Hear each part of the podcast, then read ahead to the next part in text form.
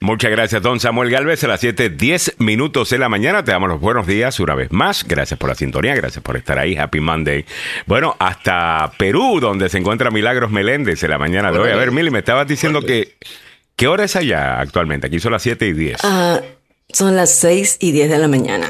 6 y 10 de la mañana, ok. So te hemos Sí, robado una horita de, Pero a ti te gusta estar despierta temprano.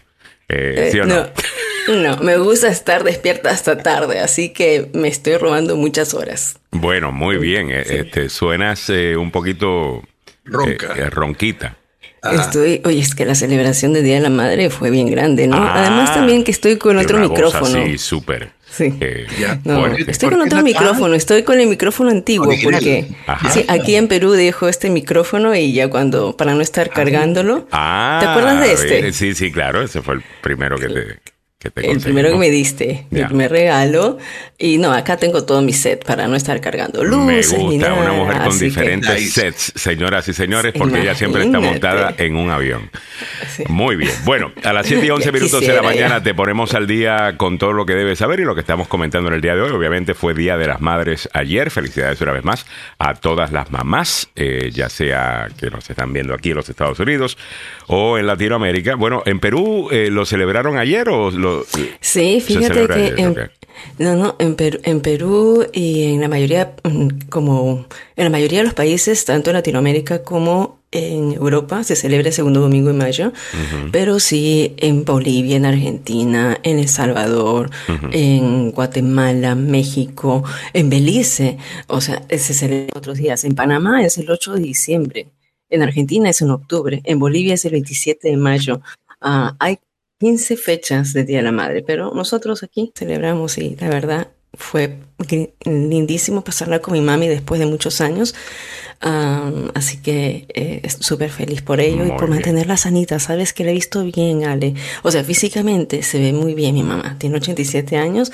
Ella sigue bailando. O sea, ese espíritu aventurero lo saqué de ella. Muy Órale. me- sí, sí, sí, Felicidades, linda. felicidades. Y bueno, mandarle un abrazo eh, y un saludo muy especial. Bueno, muchachos, vamos a trabajar un rato en primera plana a una niña de 10 años espaliada estando dentro de un vehículo.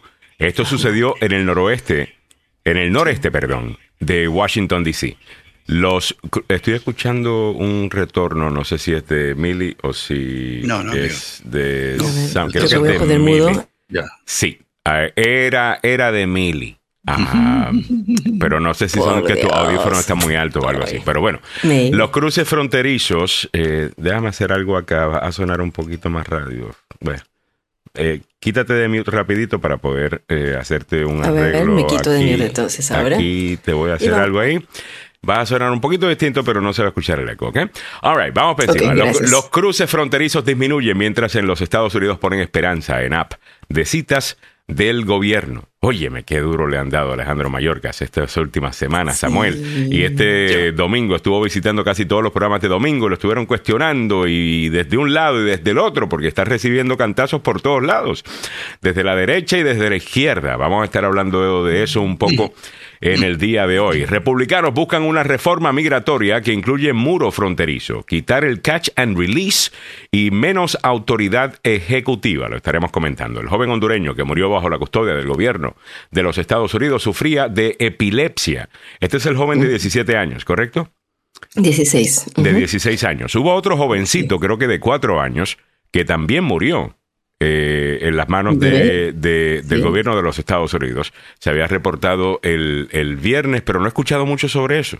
Ah, vamos, a, vamos a buscar la nota. Techo de la deuda. Biden se reunirá otra vez con los líderes republicanos. ¿Será que llegarán a un acuerdo? Ayer estaba escuchando una conversación sobre esto, en donde eh, el tema de seguridad nacional eh, eh, entró a la conversación del techo de la deuda. Te vamos a explicar por qué. Y hayan culpable de la madre del fin del, a la madre del fin del mundo, acusada de matar a sus dos hijos y a la ex esposa de su marido. Qué joyita. Sí, ¿se acuerdan este caso? El caso del que yo estaba siguiendo, esta señora en, en, en Idaho. Eh, esta señora, una joya.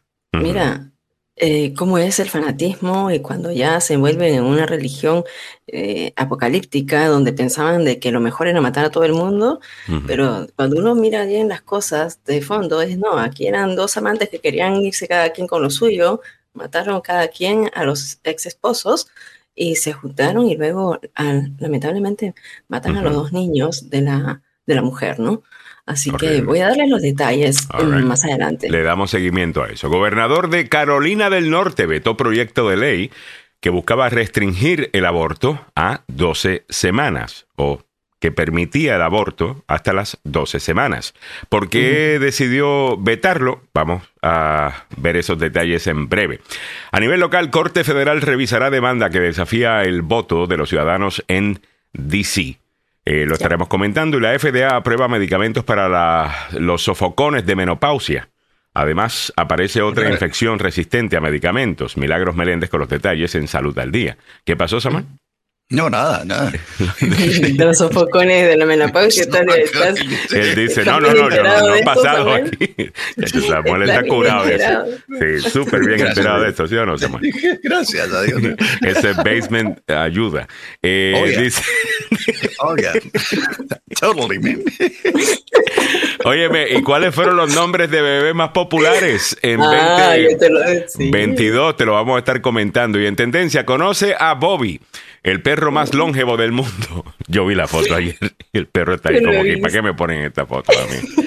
Eh, el perro como que... Tiene 31 años. 31 años. En, años de perros, ¿cuánto estaríamos hablando? Estamos hablando de como 200 años. Sí. Claro, eh. estamos hablando, bueno, pongámoslo 180, porque el primer año son 7 y, 7 y después hacen la ¿Cómo el cálculo? El cálculo, pero lo que más ha vivido un perrito, o lo normal, así que esos perritos que se estiran bastante son 17 años, 18, pero es 31 años. Oye, Bobby tiene hijos. Espero que haya tenido un montón, porque sería muy bueno, you know, que esa, esos genes eh, sigan para adelante, porque eh, esto tiene que ver con genes, obviamente. Eh, porque es un perro grande, usualmente el, perro entre más grande, o los perros grandes tienden, tienden a, durar menos tiempo. Que, lo, no. vivir menos. ¿Los que grandes? sí, que los chiquitos. Ah. Sí.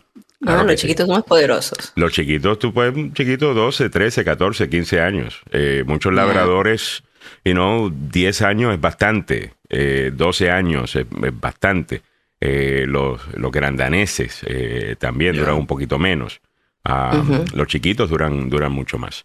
So, ahí está. Eh, un punto para los chiquitos. 7, 17 minutos en, en la mañana. La, tienes dos cositas más que. Tú tienes dos chiquitos. Ah, dos perros chiquititos. dos morquis. Y uno, yo, yo uno de ellos me lo tuve que llevar a Boston. No, no yo, sino mi mujer.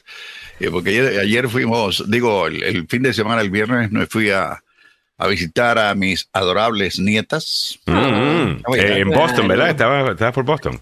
Ya, estaba, estaba en Boston. ¿Cómo estaba el clima por allá arriba, Samuel? Sabroso. ¿Sí? Muy, muy rico. Sí, a este tiempo es bonito en Boston. Es la, brisa es la que te, la que te toca y, y si te agarra en el Charles River. oh, yeah. oh, yeah. Pero eh, donde, donde fui muy agradable, muy tranquilo. Eh, lo único que me llamó la atención es que aquí me levanta, eh, me despierta el sonido de, de, las aves, los pajaritos mm. que andan por aquí y, y cantan y dice las cuatro y media, las cinco de la mañana y los tengo aquí en mi ventana al lado de un árbol, hermano. Eh, pero allá, flat, nada. Nada. Nada nada. Pero bueno, eh, pero los que, las que sí metían muy no escuchas nada, ah, bueno, las bebés. Ya, no, la, bebés, así era del bullicio del vecindario, hermano. pero lindas, me, me, quedé muy, muy feliz, muy feliz, tranquilo. Pues sí. Eh, déjame ver. Ok. Ah, y otra cosa, no sé si voy a tener tiempo para, para esto en el día de hoy, pero si no lo hacemos hoy, lo hacemos mañana, definitivamente. Eh, me recomendó, me recomendaron este fin de semana que viera el programa de Farid Zakaria, que se me, este fin, siempre lo veo, pero no, no lo vi este, este fin de semana, si lo pienso escuchar en podcast, no lo he podido escuchar todavía.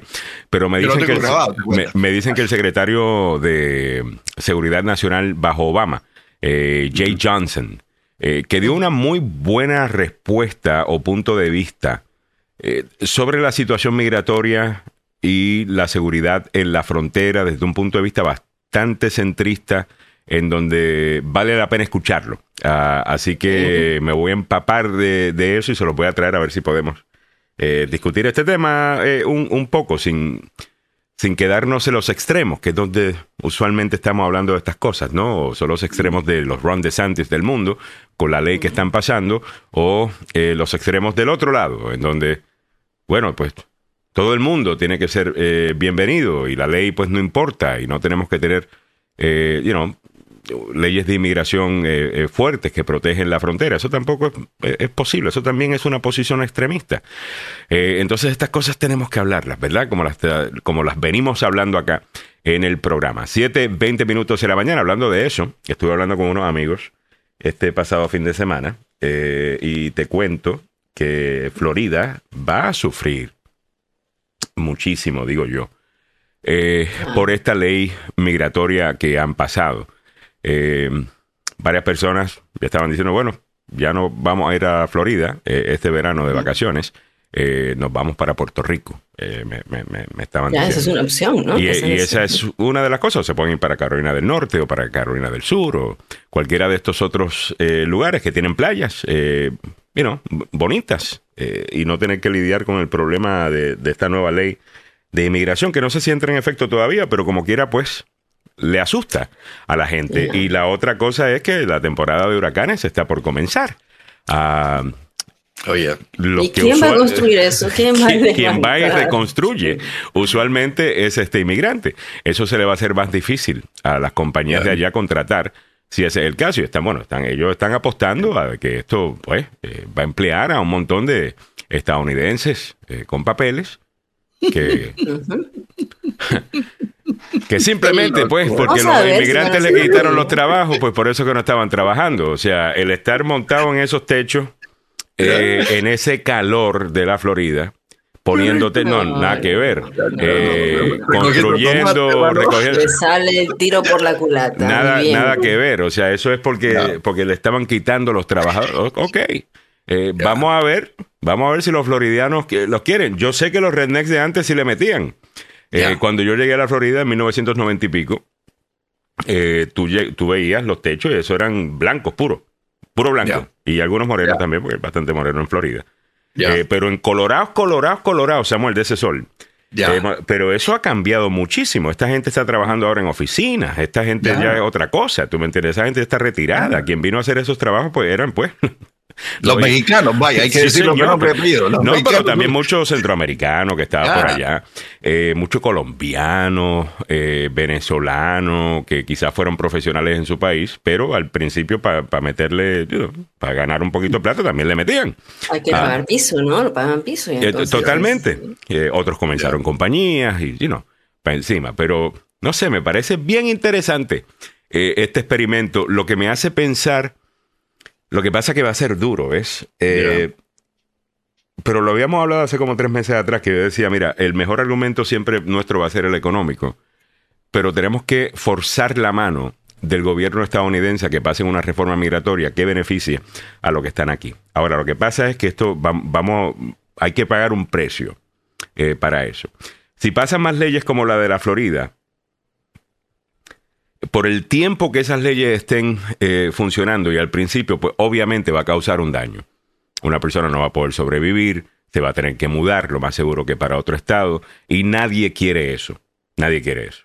Me parece una injusticia. Al mismo tiempo, entiendo que va a forzar al demagogo político que utiliza el tema de inmigración para ganar votos a reconocer el hecho de que se necesita gente para hacer estos trabajos y que ya tienes un montón de gente establecida aquí, viviendo por mucho tiempo, vamos a darle un permiso de trabajo para que lo puedan hacer. Pero para eso vamos a tener que casar una necesidad. Y a lo mejor estas leyes ayuden a eso. El problema con eso es que obviamente va a haber un costo directo para seres humanos que van a ver su vida pues cambiar. Mucha gente de Florida está buscando a ver si se van eh, de allí. Bueno, pues usted sabe lo que involucra una mudanza, hay que cambiar niños de escuela, hay que buscar nuevos vecindarios, hay que básicamente hacer, empezar de nuevo. Eso es duro, ¿me entiendes? Y decir que esto puedo, eh, puede ser una bendición eh, escondida suena fuerte, So, quiero que entiendan que, que, que entiendo esa parte, pero entiendo también de que esto va a forzar a muchos de estos políticos a entender, ¿sabes qué? Lo mejor que podemos hacer, si queremos echar la economía para adelante, es legalizar a las personas que llevan aquí mucho tiempo. Son nuestros vecinos, sus hijos van a las escuelas con nuestros hijos, juegan en la tarde eh, eh, juntos, son parte de nuestra comunidad y, necesitamos legalizarlo y a lo mejor por ahí viene la cosa. Pero bueno, me dice Miguel Ángel Sosa, Alejandro, muchas familias ya salieron del Estado. Lo entiendo perfectamente. Eh, Marcos Ramos nos dice, el problema de la Florida no es solo de la Florida porque eso ha creado un precedente que va a comenzar a ocurrir en otros estados. Total, Marco tiene toda la razón. Eh, yo puedo ver cómo Texas va a ser el próximo. Texas va a tener, yo quiero ver a Texas haciendo esto, eh, un estado que tiene a tanto inmigrante. Eh, pero cualquier persona que quiera correr para presidente en esa, en esa primaria, Marco, yo creo que va a querer hacer lo mismo, a, tu punto. Y, si el gobernador de Texas quiere hacerlo, lo, lo, yo creo que va a tener que competir con Ron DeSantis ahí. Y eso es lo, precisamente lo que va a hacer. Y cualquier otro que quiera meterse en esa campaña y ganar. Muy buen punto. A ver, Mili, querías decir. No, no, no, precisamente, Alejandro, es esa situación que, va a pasar ahora. Los republicanos y los que quieren proponer eh, alguna solución, yo creo que, mira, acá tiene que ser muy estratégico y hay que ser muy objetivo. O sea, la verdad, estamos en un, en un momento donde no tenemos la sartén por el mango. Eh, la sartén por el mango la tienen los republicanos. Y entonces, eh, que avance una un, proyecto. Mira, si, si hubiera apoyado el, el, proyecto de María Elvira Salazar, que lo tildaron, y ahí está Lenca, tú, tú sabes, Lenca, eh, lo tildaron de un proyecto bastante malo, ¿no? Bastante eh, bueno, desde el punto de vista de los casas de Maryland del mundo, con todo el respeto que se merece Casa de Maryland, para ellos eso es lo peor del mundo, ¿ya? Claro, pero si se avanza, o sea, cuando uno después hace una revisión y te das cuenta que estás en un punto cero, de todas maneras. Entonces, lo importante es que muevas.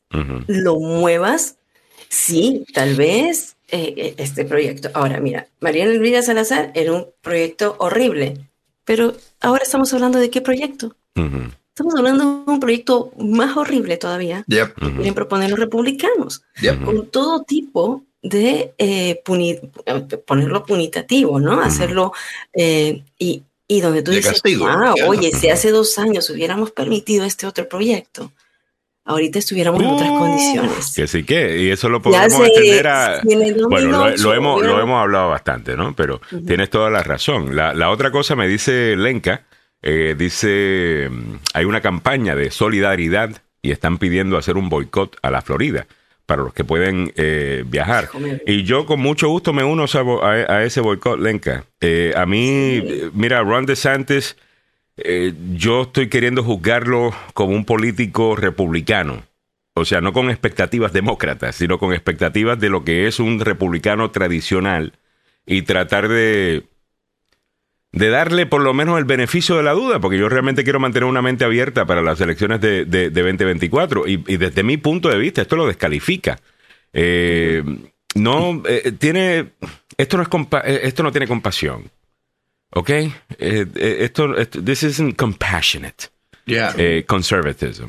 esto es poner a un grupo en contra de otro simplemente para ganar votos y para posicionarte dentro de una campaña política. Y si, tú, y si los que tienen que pagar son los inmigrantes indocumentados de la Florida, los mismos que tú sabes necesitan para reconstruir tu estado cada vez que un huracán viene y lo tumba, y lo destroza, tienes que ser demasiado cariduro.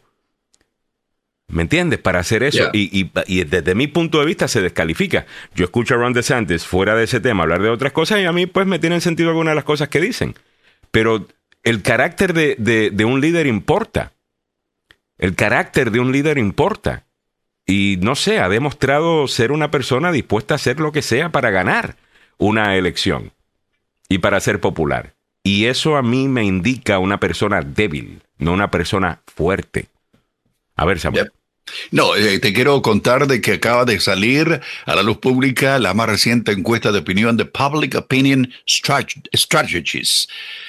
Y estaba viendo por estado, en Virginia, si las elecciones fueran hoy, Joe Biden le ganaría con un 48% o un 41% a Donald Trump mm. en Virginia. En Virginia. Como ganó la última vez. Ya, si fuera Joe Biden con Ron DeSantis, empatados. Sí, yo sé. Es la, realidad. Los republicanos tienen ese problema. O sea, cualquiera le puede ganar a Joe Biden después de que no sea Trump. Trump es un poquito más difícil. Nuevo México, escúchate esta. Joe Biden 49%. Hmm. Donald Trump 38%. Si fuera Joe Biden contra DeSantis, Joe Biden gana en Nuevo México. 45 a 43. Esto te da una idea de cómo va a estar de aquí hasta el próximo año. Eh, lugar pero esos dos estados son estados que ganó Biden la última vez. Eh, a mí me interesa mucho saber Arizona específicamente, me interesa saber Georgia, me interesa saber Pensilvania, Michigan y Wisconsin. Eh, sí, sí, sí. déjame, déjame, déjame buscar. podemos buscar eso, porque ese eso es lo que van a determinar. Nuevo México es demócrata y ha votado demócrata por mucho tiempo. Además, Pensilvania, Michigan y Wisconsin en el 2016, 2000, sí, en el 2016 se fueron con Trump. Sí. Esos tres estados y luego eh, Biden los recuperó. Mm. Ah, en el 2016 y con Pensilvania, se recuerdan ustedes que hubo el gran lío, que ahí todavía eh, eh, no querían ceder y todo ello. Entonces, si estos estados otra vez vuelven a voltearse a republicano, ahí sí que hay un serio problema. Ya. Eh, tengo, no tengo todos los estados, pero Minnesota, eh, Biden 48, eh, Trump 40. Si fuera con DeSantis, Biden sigue ganando un 45%, un 40%. Samuel, te me frizaste. Ay, pensé que era yo, dije. Yo también pensé que era yo. Eh, Marco Ramos dice, tienes que sumar a Nevada. Nevada también, tienes toda la razón, Marco. Ah, eh, Nevada también. Pues, confírmeme, ahora sí. Flaco, eh, no, te escuchábamos. No sé si... Eh, ah, ok. Lo, que estaba viendo a nivel general, si las elecciones fueran el día de hoy, Biden ganaría. Mm. Y lo otro es que la opinión pública de cómo está haciendo su trabajo Mm. ya no es menos del 50, llegó hoy al 50%. ¿En qué encuesta total? Eso es una encuesta, Samuel, porque la, la, otra, casi todas está en 38, 40, 41. yo estoy diciendo lo que estoy viendo, nada más. yo lo veo aquí. La última, la última que vi estaba en 50 y pico. Eh, que fue de Rasmussen, que, que también es la, la, favorita de Trump, ¿no? Pero ¿cómo es eso? Mira, que sacan esas encuestas. Si, si las elecciones son en este momento, tal, tal, tal, gana Biden. Pero también hay otras encuestas donde te están diciendo que no quieren que corra Biden. ah, bueno, porque son dos preguntas distintas. 38%. Entonces, es como que... Pero son dos preguntas distintas. Una es, mira, si pudiera ser no Trump, no Biden. ¿Estarás de acuerdo? Creo que 70% de la gente no quiere ni ver ni a Biden ni a Trump correr de nuevo. Así es. Pero cuando les dice, ok, como no te vamos a escuchar, estas son las dos opciones. ¿Con cuál te vas? Ahora la opción es binaria. Entonces, ahora es uno o es el otro. Eh, así, es, así el sistema. Ahora, hay un grupo que escuché bastante de esto ayer que se llama No Labels, ah, que es un grupo que está tratando de escoger a personas que no son necesariamente del Partido Republicano o del Partido Demócrata, personas que son independientes para correr y ocupar posiciones en el gobierno de los Estados Unidos. Y están haciendo mucho trabajo para que esto se pueda dar con un presidente o presidenta independiente, ¿verdad? Entonces usted dirá, pero Alejandro, ¿por qué no? Tú me estás diciendo que los independientes son el grupo más grande. Eh, en este momento lo son. El, grupo más grande es el independiente, ni el republicano ni el demócrata. Ambos partidos han perdido eh, votantes o gente que se identifica ahora más como independiente. Y el problema siempre ha sido que el sistema pues tiene ciertas trampas. Hmm. para que los que son miembros de un partido tengan mejores chances. Porque de esa manera puedes controlar el sistema un poquito mejor. Entonces es bien difícil que un independiente llegue a estar en la papeleta de un estado para la elección. Y si tú no llegas a la papeleta, olvídate del resto. La gente no, ni siquiera puede votar por ti. Entonces este grupo aparentemente están haciendo lo suyo eh, legalmente hablando, a través de demandas, a través de, de, pues, de llenar las solicitudes correctas, de poner eh, las, firmas correctas, tal cosa, para que se les permita a estos otros candidatos participar en la elección. Si eso se da y la persona tiene el dinero, a lo mejor podríamos ver por fin a un candidato independiente eh, ganar. Digo yo que este sería el momento para hacerlo. Ya. Eh, ahí está un Joe Manchin que creo que va a tener dificultad eh, ganando su asiento en el Senado en West Virginia, porque el exgobernador de allí, que es muy popular, acaba de anunciar que va a correr por el asiento que ocupa Joe Manchin, un demócrata, que eso es un demócrata en, West Virginia, es lo más raro del mundo en la política de hoy día. Antes eran demócratas allá. Y los demócratas eran y pensaban, como piensan muchos republicanos de hoy día, eh, en muchos temas. El ex senador de, West Virginia fue miembro del Ku Klux Klan y era demócrata. Eh, el senador Byrd. Eh, Larry Bird. Larry, Bird es el, jugador. El basquetbolista. Eh, el senador Byrd era miembro de, del Ku Klux Klan eh, y, cuando los demócratas eran los racistas eh, del sur en el pasado. ¿okay? No estoy hablando de los demócratas de hoy día, estoy hablando del pasado. Entonces, ahí quizás Joe Manchin podría ser un tipo que decide, ¿sabes qué? No puedo ganar en West Virginia. Tengo un perfil nacional cada vez que se hablaba de algo los últimos tres y pico de años, Joe Manchin salía en la conversación todo el tiempo, se debe tener algo de name ID. Lo, lo que le ayuda, creo que sería una persona compassionate con algunas cosas, pero conservador en cosas sociales. Ese es Robert Byrd, el ex eh, senador de, de, West, Virginia. Así es. Eh, demócrata. Eh, y y a lo mejor podría ser, a lo, mejor otras personas por ahí, a lo mejor es un líder de negocios que quiera hacerlo. El otro día, ¿sabes qué me estaba viendo? Me vi el debate entre, entre George H. Walker Bush, Bill Clinton y eh, el orejón, ¿cómo se llamaba? Este eh, eh, Ross Perot. Eh, eh, Ross Perot. Que fue la,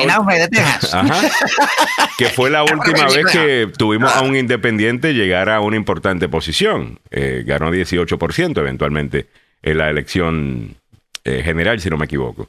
Bill Clinton gana por una pluralidad de votos, no por una mayoría de, votos. Y, y, no llegó, ¿cómo es? Ross Perot. Y mira que estaba haciendo bastante bien en esos debates. Eh, y te das cuenta, ese debate era de 1992. Muchos de los mismos problemas. Muchas de las mismas prescripciones eh, para los problemas. Y eso sí que da, eso sí que mm. molesta. Eh, porque suena como que nos vienen dando lo mismo y nada cambia. 7.37. Bueno, nos hemos ido largo en varias cosas. Vamos con los deportes de don Samuel Galvez. En breve te pongo al día con los precios de la gasolina. Eh, después de eso, Milagros Meléndez nos pone al día con el tema de salud y mucho más. Mantén la sintonía aquí en la agenda. Número uno para información, noticias y buena conversación. Los deportes presentados por el abogado Joseph Maluf. La demanda más rápida del oeste. Llama al abogado Joseph Maluf. Adelante, Samuel. Gracias. Damas y caballeros, Seguimos hablando de fútbol, pasión de multitudes. del pueblo. Muchas gracias, querido. Muchas gracias, querida.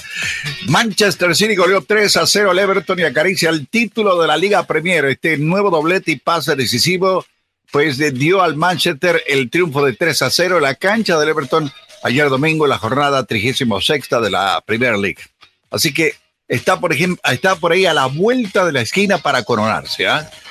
Eh, el Paris Saint-Germain de Kylian Mbappé, autor de un doblete que deja como máximo artillero al francés de la, en la Liga 1, dio otro paso hacia el título al meterle cinco pepinazos al Ajaccio en el Parque de los Príncipes.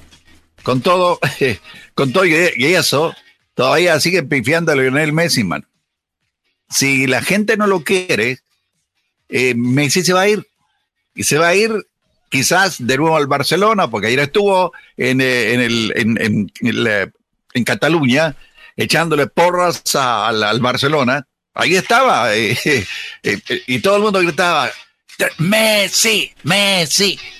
Así que podría de su corazoncito irse al Barcelona, pero ya, ya sabe que no es el corazón el que manda, sino míreme la seña. El el pulgar con el índice frotándose, sí. O como dicen por allá, el paquetazo, pues. Eh, pero pifiaron a, Messi y esto no, no, le, no le quedó muy bien, no le cayó muy bien a Messi. El, el, Arsenal cayó ante el Brighton y dejó al Manchester City con una victoria de ser campeón en la primera, así que estamos preparados para eh, gritar eh, Manchester City campeón. La victoria del Juventus ante el Kevonese y dejó mal parados a, a la de la Juventus. ¿Sabe por qué? Porque Pogda, el francés, salió lesionado. Tiene una lesión muscular y Pogda es muy, muy bueno a la hora de estar dentro de, ¿qué le digo?, del marco contrario. Nicolás Baglioli abrió el marcador para la Juventus con un eh, derechazo, mientras que el brasileño Gleison Bremer puso las cifras definitivas al minuto 79. Y aquí viene la parte de Pogda. Un comunicado del equipo de la vecchia señora, como lo dicen ahí, dijo que Pogda eh, se está recuperando, que se había, perdón, recuperado de una lesión en la rodilla sufrida en julio pasado. Se le está monitoreando para confirmar que tiene una lesión muscular. Así que mm, no se ve muy bien la cosa por ahí. Eh, en, eh, más adelante le vamos a contar qué pasó también en el calcio italiano entre la Roma y el Bolonia. Eso a la hora en punto, junto con las noticias. Por ahora le tenemos que contar cómo está el tráfico en la capital de la nación. Complicado a esta hora de la mañana, se lo tengo que decir de una vez. Difícil arrancar el lunes con un accidente en la avenida Florida. Todavía esto ocurrió a las seis y media de la mañana. Todavía está la policía a la altura entre las ocho y las nueve investigando lo que ocurrió. Hay un vehículo con problemas mecánicos en el Baltimore Washington Parkway rumbo norte a la altura de la 197. Hay otro accidente reportado en la Interestatal 60, digo 70, viajando este después de la 144. Hay un autobús con problemas mecánicos en la Connecticut Avenue, viajando antes de Chevy Chase Circle. Eso va, va, a estar feo. Eh, le, le, recordamos que este segmento con el mundo del fútbol, pasión de multitudes, opio del pueblo, llega a ustedes por una cortesía del abogado Joseph Malup, con el cual estaremos hablando en su programa Conociendo sus Derechos a las 9 de la mañana. Eh, hay varios consejitos que le va a dar el abogado Joseph Malouf y vamos a hablar de los accidentes que se han reportado aquí en la zona metropolitana. Y si por mala suerte o irresponsabilidad de un, uno de estos eh, cuadrúpedos que andan manejando le choca, primero vaya al hospital. El consejo es, es muy importante y directo. Primero vaya al hospital para ver cómo está su cuerpo. Olvídese el carro, le puede reparar, le pueden dar un carro nuevo, dependiendo del seguro que usted tenga. Primero vaya al hospital y después déle una llamada al abogado Joseph Malou. El hombre tiene 33 años en accidentes. Importante, en accidentes. Y tiene licencia para trabajar en Washington, Maryland y Virginia. No todo el mundo tiene esa licencia. Sí. Y tiene dos oficinas, una en Fairfax y la otra en Gatesburg. Así que va a estar en muy buenas manos para que lo defiendan y no le ofrezca a la compañía de seguros migaja después de que haya herida o herido en un accidente. Anota el número telefónico 301-947-8998. 301-947-8998. El abogado Joseph Malo ves la demanda más rápida del oeste.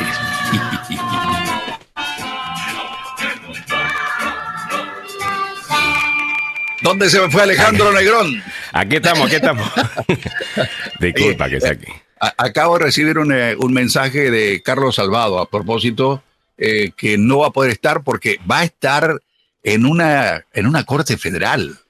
Ah, en una corte federal. Yo quiero saber eh, detalles sobre eso. Espero tenerlo. Pero el hombre mandó Hoy le toca, le toca a nivel. Le toca fuerte. sí, señor. Eh, bueno, vamos por encima a las 7:44. Estos son los precios de la gasolina presentado precisamente por el abogado Carlos Salvado, salvadolaw.com.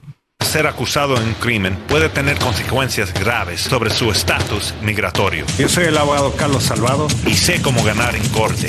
No se declara culpable antes de hablar conmigo. 301 933 1814. Ese mensaje es tan importante. No te declares culpable antes de hablar conmigo, dice el abogado Carlos mm. Salvado. ¿Por qué? Bueno, a lo mejor hay unas opciones eh, para ti que no has considerado. A lo mejor hay unos errores en el proceso debido que debieron haber mantenido eh, en, en, tu caso. Y con eso se puede caer el caso. Puede negociar algo mejor para ti. ¿Ok? No te declares culpable antes de hablar con el abogado Carlos Salvado. 301-933-1814. La gasolina, desde el viernes para acá, eh, ha bajado un centavo a nivel nacional, 3 dólares 53 en DC 3.61 ha bajado 2 centavos, está igual en Maryland y en Virginia 3.42 y 3.32 respectivamente. En California bajó 2 centavos, allá pagan un montón, 4.79. En Texas está igual, 3 dólares con 9. En la Florida ha bajado 3 centavos, 3 dólares con 47. El diésel a nivel nacional 4 dólares, ha bajado 3 centavos. Escuchen esto, en DC ha bajado 14 centavos desde el viernes 4.25. En Maryland 3.87 ha bajado 2 y en Virginia 3.88 ha bajado 2 centavos. Ahora, vamos a entrar en algunos de los temas que tenemos para la audiencia en el día de, en el día de hoy. Perdón, una niña de 10 años es baleada eh, estando dentro de un vehículo. Esto sucedió en el noreste de DC. A ver, Mili, cuéntame. Bueno, te cuento, Alejandro, em, esto ha sido eh, un hecho de que se repite porque la niña estaba en el vehículo. Escuchan una balacera, escuchan disparos, los padres siguen avanzando en el vehículo, la niña grita y luego los padres se dan cuenta de que la pequeña de 10 años había recibido el disparo mientras estaban viajando con su familia el Día de la Madre en el noreste de DC. La policía dice que la pequeña de 10 años está en estado crítico y que el tiroteo ocurrió en la cuadra 3700 de la Hayes, Ohio Street en Northeast. Esto alrededor de las 9 de la noche, como dije el día de ayer, mientras que la familia conducía a casa después de un día de celebración. ¿Tú te imaginas eso? Los familiares dicen que se dieron cuenta que la niña había sido baleada en la parte superior del cuerpo momentos después de escuchar. Ellos escucharon los disparos en el área.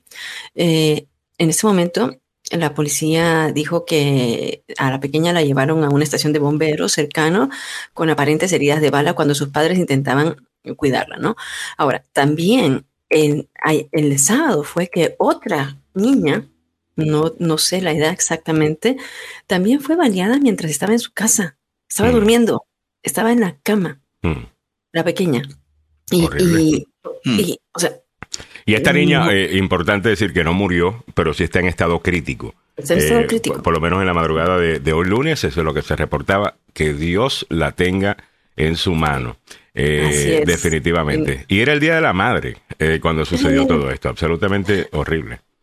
Horrible. Ahora la policía va a estar en conferencia de prensa eh, y está diciendo, por favor, que si alguien tiene idea o ha visto algo, esto ocurrió ayer en, la, en el área del Northeast, eh, van a estar en conferencia de prensa al mediodía o más tarde a las 10 o mediodía de la mañana de, en Estados Unidos.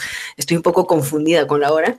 Ya, ah, pero uh, como vemos, aquí, aquí a alguno de los datos, por favor, llamar al 911 si es que usted sabe cualquier información. Muy bien. Los cruces fronterizos disminuyen mientras en los Estados Unidos ponen esperanzas en aplicación de citas del gobierno. Desde El Paso, Texas, Associated Press reporta que la frontera entre Estados Unidos y México estaba relativamente tranquila el viernes, lo que ofrecía pocas señales del caos que se temía tras la avalancha de migrantes preocupados por ingresar a los Estados Unidos antes del fin de las restricciones migratorias relacionadas con la pandemia. Ahora, las imágenes que estábamos viendo de personas cruzando, no sé si vieron las del Washington Post, eh, de personas cruzando, bebés eh, cruzando el río, eh, absolutamente desgarradoras estas imágenes, y aunque aparentemente ha funcionado la estrategia de la administración de comunicar una y otra vez, esto no significa que la frontera está abierta, que haya acabado el título 42,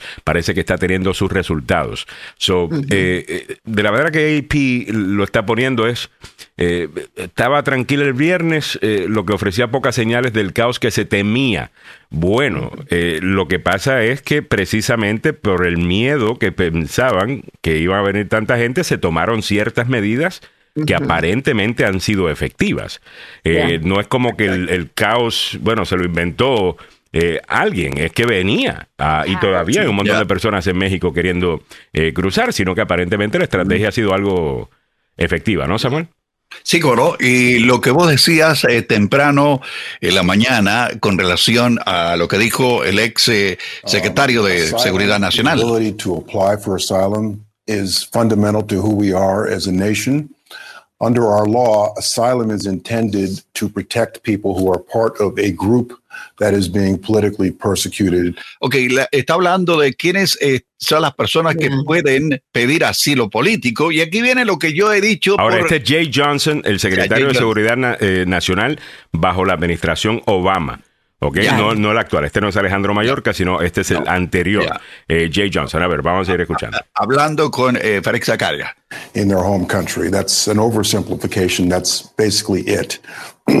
Many of the migrants we see coming from Central and South America. Muchos de los inmigrantes que vienen de Centro y Suramérica are essentially economic migrants. Son eh, refugiados económicos, se los digo. However, they're fleeing poverty, drought, están eh, eh, yéndose porque hay pobreza, hay sequía, violence, violencia, fit squarely within our asylum laws. pero no están acordes con nuestros lineamientos sobre solicitud de asilo.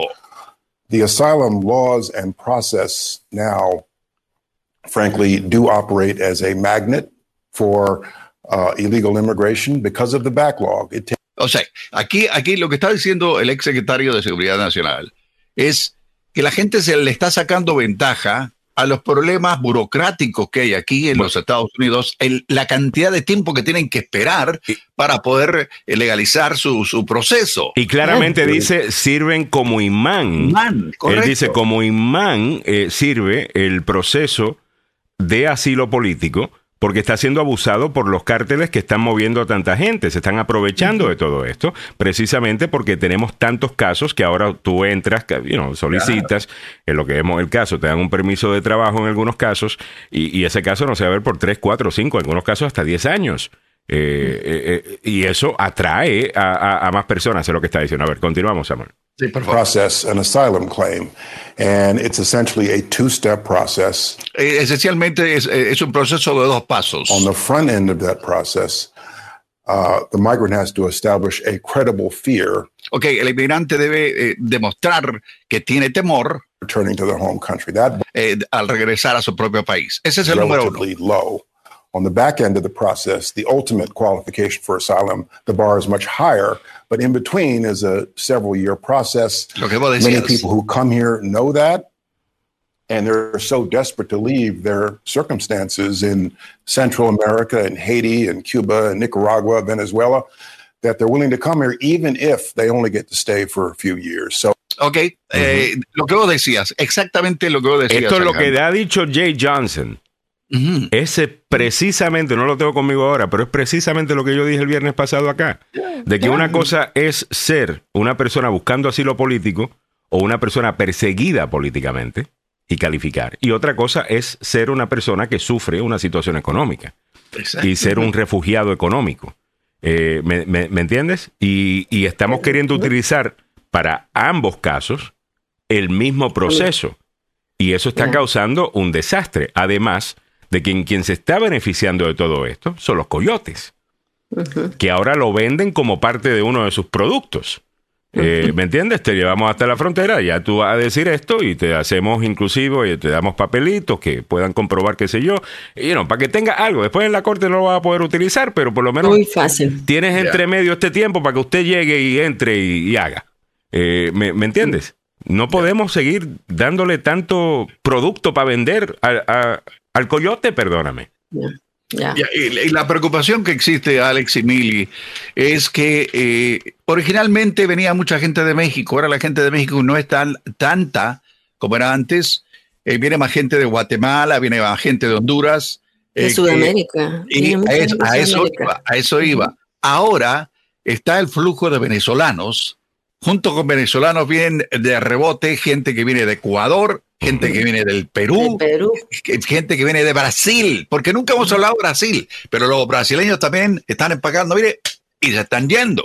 Mira, yo conozco una persona, Samuelito, de Perú. Sí. Ah, le hice una entrevista que agarró su indemnización, su seguro, que viene a ser una AFP, pagó bastantes miles de dólares, bastante, para venirse y cruzar la frontera VIP. O sea, cruzó la frontera VIP en un camión. Solamente cruzaban cuatro personas.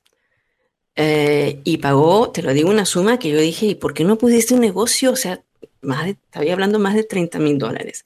¿Por qué no Ah, pusiste un negocio allá en Perú? ¿No? Me dio sus razones y prefiere venirse así y empezar de cero, trabajando así, pero de cero. Entonces, hay, tú estás mirando esta migración, ¿no? Pero e- esta persona no se, no se cruzó la frontera así como, como, como lo venden los coyotes, ¿no? Y, y, y, y te dicen, o sea, hay coyote VIP, hay co- quieres hasta la frontera, quieres acá, ya, na- ya los coyotes no te hacen cruzar hasta, como te decían antes, a San Antonio, Texas, este era tu punto, no, ellos solamente se entregan. Pero eh, yo quería hacer un punto, Alejandro, sobre eh, un comentario del secretario eh, de- del Departamento de Seguridad Nacional de la época de Obama. O sea, lo tenía bien claro. Yo pienso que en la época de Obama estaba, estaba claro con el flujo de niños migrantes que llegaron y que eso fue una crisis de emergencia, ¿no? Una crisis humanitaria. Entonces se pusieron después eh, fuertes y, eh, y después Obama terminó siendo el que deportaba más gente, ¿no? Por un lado. Pero también, o sea, ¿por qué nos regresamos? O sea, ¿por qué si ya la ley te dice eso? Te, te dice bien claro lo que es el asilo político. Pero si tú ves en las en los propios los propios abogados de inmigración no te dicen aplica asilo político. Ahora solamente dice aplica asilo. El asilo, el asilo, las leyes de asilo fueron Mm. por asilo político. Político. Y a eso es a lo que se está Y le seguían regresando, añadiendo eh, cosas, dice- right. ¿no? Y cuando verdaderamente, otra vez, en la cobertura, tocó a uno como eh, entrevistar a gente que huía de las pandillas, que era una situación que era pandillas, Real. era crimen. Real, eso no entraba como un asilo. No Ujú. podían, porque decían, eso tendría que ser un problema de gobierno. Cuando Ujú. sea ya un problema sistemático del gobierno que te diga que si regresas allá vas a morir, ahí recién podían solicitar. O sea, eran bien estrictos. Lo que yo argumentaba en ese tiempo era de que sí deberían haberlo cambiado y lo cambiaron efectivamente. Y lo cambiaron y se Ah, fueron eh, por, por la sencilla razón de que habían maras que tenían control absoluto eh, de ciertos pueblos, barriadas, eh, segmentos completos de, de- de una, de una sociedad y efectivamente eran el gobierno, eran el gobierno eh, de ciertos estos lugares, entonces debería ser expandida esa, eh, eh, esa definición. ¿me, me entiendes? Y para mí me hacía mucho sentido ese argumento. Eh, pero creo que, de nuevo, de- después añadieron otras cosas y, y se ha abusado. Eh, se ha abusado, mira, y esto es una cosa de incentivos. Eh, si tú incentivas ciertas cosas, vas a tener ciertos resultados. Cambiando completamente de tema, eh, ayer en CNN tienen un nuevo programa ah, en donde se enfocan en un tema toda la hora. Ah. No vi el programa, pero vi varios de las entrevistas sobre el programa y ahí estaban algunas de las entrevistas que iban a salir en el programa. Entonces era sobre San Francisco y si es verdad que el crimen está tan malo como dicen. Y aunque dicen, mira, eh, no está tan, tan malo en Ajá. cuanto a, a los crímenes violentos, definitivamente que los robos han incrementado, la gente que vive en las calles han incrementado. Eh, y, y una de las cosas que estaba diciendo algunos de los entrevistados, que no son de San Francisco, se fueron para San Francisco cuando en San Francisco eh, decidieron, bueno, que si tú veías a alguien haciendo drogas en la calle, pues tú lo tenías que dejar que la hiciera, aunque fuera ilegal. Eh, y si tenías, y no, y te daban ayuda por una cosa ayuda para otra, entonces, pues básicamente se creó un imán en donde un montón de gente se fue para allá. Y ahora está- estás viendo los resultados de, de- eso. De nuevo, la, lo que motivó a estos políticos a tomar esas decisiones, asumo, venían de un buen lugar, de un buen corazón, de un, comparación, de un corazón eh, lleno de compasión. Pero nosotros no podemos juzgar las políticas por tus buenas intenciones, sino por sus buenos resultados. y los resultados han sido absolutamente horrendos. Bueno, de la misma manera con el tema de inmigración, si incentivas cierto comportamiento, no te sorprendas después cuando es eso lo que estás viendo. Y es lo que estamos viendo en la frontera. Y lo peor del caso es que de nuevo pone, si ya estaban en el final de la, de la fila, los que llevan décadas en este país viviendo como indocumentados, ahora están peor. Hmm. Eh, ¿Me entiendes? Porque ahora el estadounidense a pie no separa entre el que acaba de llegar y el que lleva aquí 20, 30 años contribuyendo a este país. Oye. Y desde mi punto de vista hay una gran diferencia entre ese inmigrante indocumentado y el nuevo que está llegando en, este momento. Eh, no de calidad de persona ni lo que sea, sino desde el punto de vista de lo que ha contribuido al país. Hay unos que están pagando hace rato el sistema de seguro social, que sabemos que tiene problemas, gente que ha pagado sus impuestos, que tienen negocios, que emplean personas, que son dueños de casas, que pagan property taxes. Eh, eh, yo no puedo comparar eso. Sería totalmente injusto comparar a ese inmigrante indocumentado con el inmigrante que está llegando ahora y está recibiendo eh, ayuda, fondos del gobierno, hoteles. son, son dos elementos, son dos personas completamente distintas eh, en, cuanto a lo que contribuyen a, nuestra sociedad. Y esa diferencia hay que hacerla, desde mi punto de vista. Sí, sí, sí, no te pueden tildar de que eres inhumano, no es, no es cuestión de, de, que eres inhumano, o sea, hay que atender las dos situaciones, ¿no? Hay que cerrar, yo digo, en, aquí decimos caño al grifo, hay que cerrar el caño, hay que cerrar el grifo.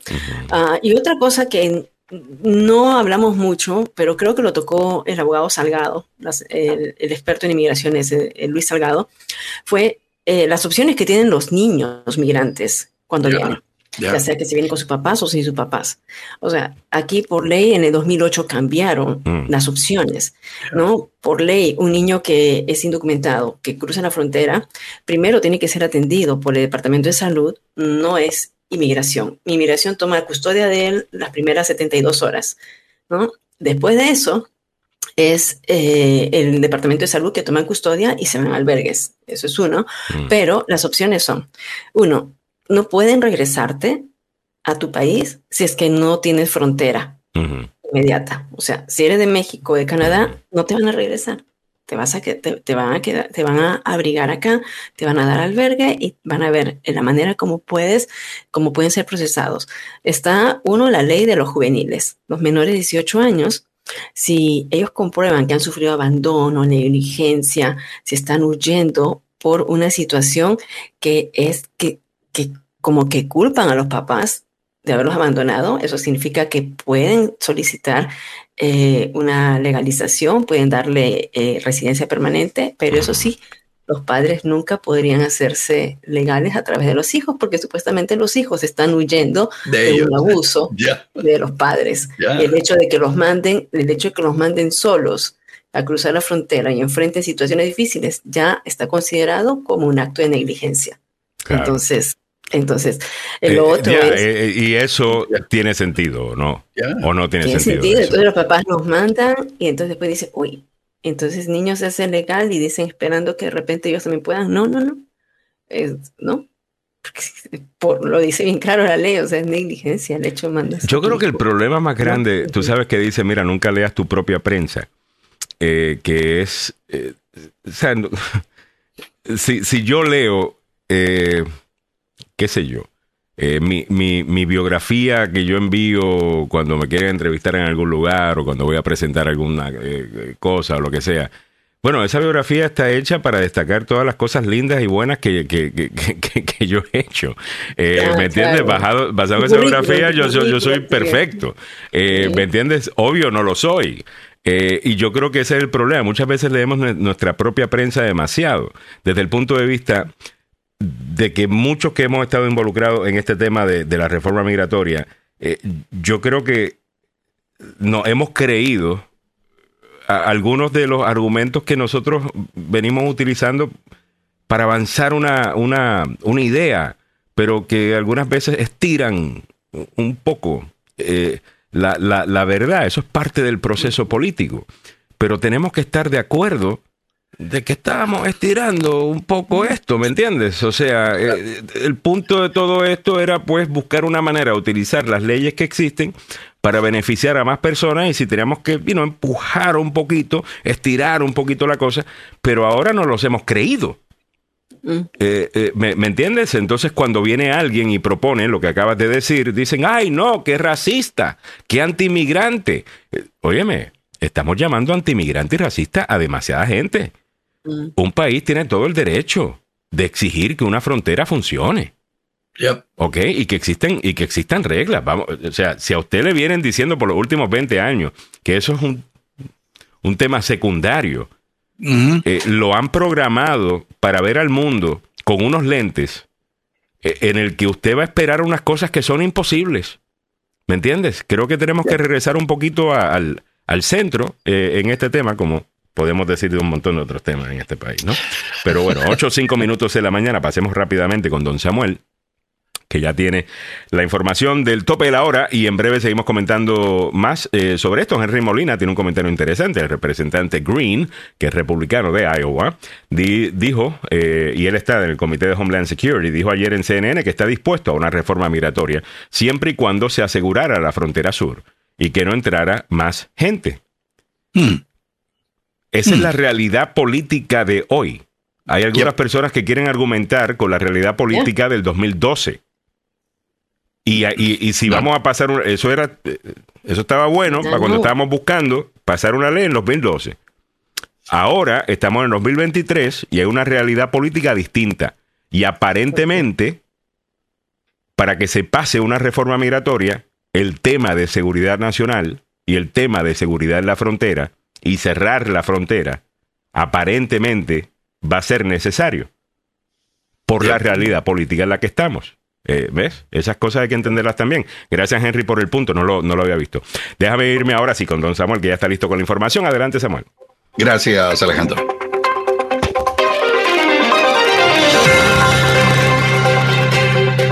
Ron DeSantis estuvo en Iowa en una visita no anunciada aprovechando la ausencia de Donald Trump, quien suspendió la manifestación en el estado en medio de una amenaza de tornado. Hmm. El gobernador Grant Junkin firmó una ley que exige estricta verificación de edad para sitios pornográficos. Le está haciendo una publicidad extrema a estos sitios. En nuestra América Latina, ex guerrillera sandinista viajó por tres países suramericanos para explicarles a los dirigentes de izquierda que Daniel Ortega es un sinvergüenza. Muy buenos días, les saluda Samuel Galvez y aquí el detalle de la información. El gobernador de la Florida aprovechó la ausencia del expresidente Donald Trump e hizo una visita no anunciada a un lugar cerca de donde se suponía estuviera Donald Trump reunido con sus seguidores.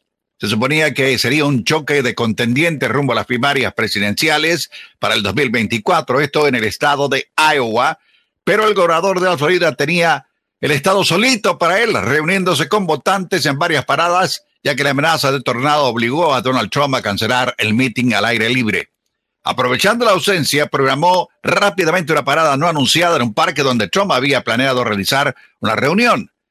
Ron DeSantis, junto con su esposa Casey, se dirigió al grupo e insinuó lo que era obvio en sus dos visitas este año al estado que lleva a cabo la primera elección primaria republicana, ya que pronto hará oficial su candidatura. Se estima que en las próximas dos semanas Ron DeSantis va a decir, yo estoy corriendo. Y para ello, la oficina que tenía allá en eh, Tallahassee la cerró para irse a otra más grande. ¿Qué significa eso? Obviamente que viene el anuncio oficial. En el ámbito regional metropolitano, el gobernador de Virginia, Glenn Youngkin, firmó un proyecto de ley el viernes por la noche que requiere que los usuarios verifiquen que tienen 18 años a través de métodos avanzados para ingresar a sitios web pornográficos. Digo que esto es un esfuerzo para proteger a los niños de la exposición a contenidos para adultos. Según el proyecto de ley SB 1515, los sitios web para adultos deben exigir a los usuarios que proporcionen identificación emitida por el gobierno, así como no, o escáneres biométricos o que se envíen un software de verificación de edad. Esto no va a funcionar. En el ámbito de nuestra América Latina, el sur de América tiene un papel para jugar y está muy silencioso. Esto fue lo que resumió Mónica Baltodano, una ex guerrillera sandinista al concluir una gira por Brasil, Argentina y Uruguay para explicarle a la izquierda de América Latina que Nicaragua vive bajo la dictadura de un sinvergüenza que se llama Daniel Ortega. Baltodano, de 68 años, fue guerrillero del Frente Sandinista y una de las comandantes de la insurrección que derrocó la dictadura de Anastasio Somoza en el 79. Durante el gobierno sandinista en los 80 fue parte del gabinete de Daniel Ortega como viceministro de la presidencia y ministro de Asuntos Regionales. En los 90 años después de la derrota electoral sandinista fue concejal, digo en los años 90, fue concejal de la alcaldía de Managua y diputada del Frente Sandinista. Y lo que dijo sobre Daniel Ortega, todos eh, lo conocemos, lo que hemos visto, lo que está ocurriendo con Nicaragua, donde si usted se opone a este señor y a su mujer, está metido en serios líos y tiene que empacar e irse o bien lo meten preso. Pero es, ha sido lo que está ocurriendo y eh, Daniel Ortega, quien eh, eh, fue un guerrillero que derrocó a la dictadura, ahora se convirtió en un propio dictador y está con complicaciones dentro de Centroamérica. ¿Qué pasa en el mundo de los deportes? hablemos de fútbol, pasión de multitudes, opio del pueblo. Pero finalmente le tengo que contar que los Commanders, llamados antiguamente los Redskins, el equipo que yo quiero, finalmente fue vendido. Vendido por una cantidad extraordinaria de billete. Mucho dinero. Pero bueno, finalmente va, espero y cruzo los dedos de que la gente que esté a cargo de los Redskins, ahora Commanders, haga, hagan algo bueno y no al el dueño que tuvimos, que solo, solo hizo billete, eh, no trajo la gente que debía eh, de traer, y el equipo de los Commanders ha estado mm, malito en los últimos años. Sí, así que espero que eh, esto sea un cambio, un nuevo aire para el equipo de mis amores. En el calcio italiano, ragazzi, por quinto partido seguido, la Roma cerró su jornada ayer sin ganar. Sí, empató 0 a 0 con el Bolonia sin nada en juego que ponga en peligro su puesto en Europa para la próxima temporada, a falta de tres jornadas para el cierre de curso. El cuadro de José Mourinho tiene puestas las miras en la Liga Europa. Estos dos partidos del título pueden enviarle además a la Champions y tiene ventaja en la semifinal contra el Bayer Leverkusen tras ganar en el Olímpico 1 a 0, aunque el jueves le toca visitar a Alemania en la vuelta. Pudo ganar el Roma en el estadio Renato da Lara dispuso de ocasiones más claras, pero no tuvo el acierto ante un rival que contó con un porterazo, hermano, que sacó hasta el aire. Eh, así que es un, eh, muchacho de Polonia, Lucas Sprakiski. Es, es, fue el mejor jugador ayer. Sí, créamelo. Bueno, ¿cómo está el tráfico en la capital de la? Usted, pero es cierto. ¿Cómo está el tráfico en la capital de la nación a esta hora de la mañana? Se lo contamos. Hay eh, un accidente eh, reportado a la 495 en el Belway, la parte interna, a la altura de la 267, esto es en el Dallas Store Road. También accidente en la Avenida Florida, todavía está allí siendo investigado entre la 8 y la 9.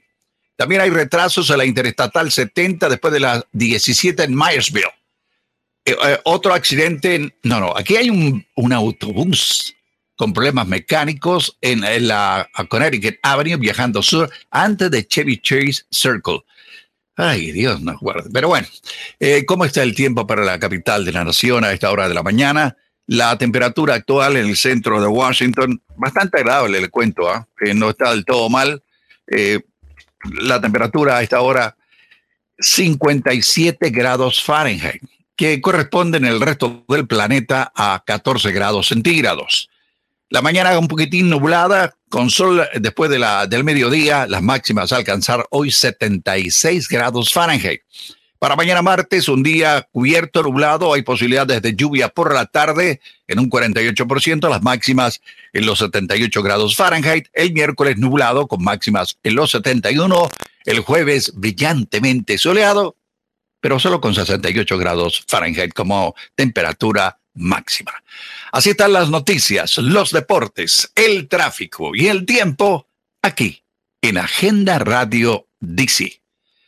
Milagros Meléndez, no sé dónde está, eh, eh, parece que se fue a echar un café, Alejandro, eh, pero no, no, no lo tengo aquí a mano. A ver, Mili, estás en mute, querida. Ya está por venir. Acabo de ajustar mi, mi, micrófono. A ver, no sé si estará mejor, cómo estará, pero yo me escucho con un eco.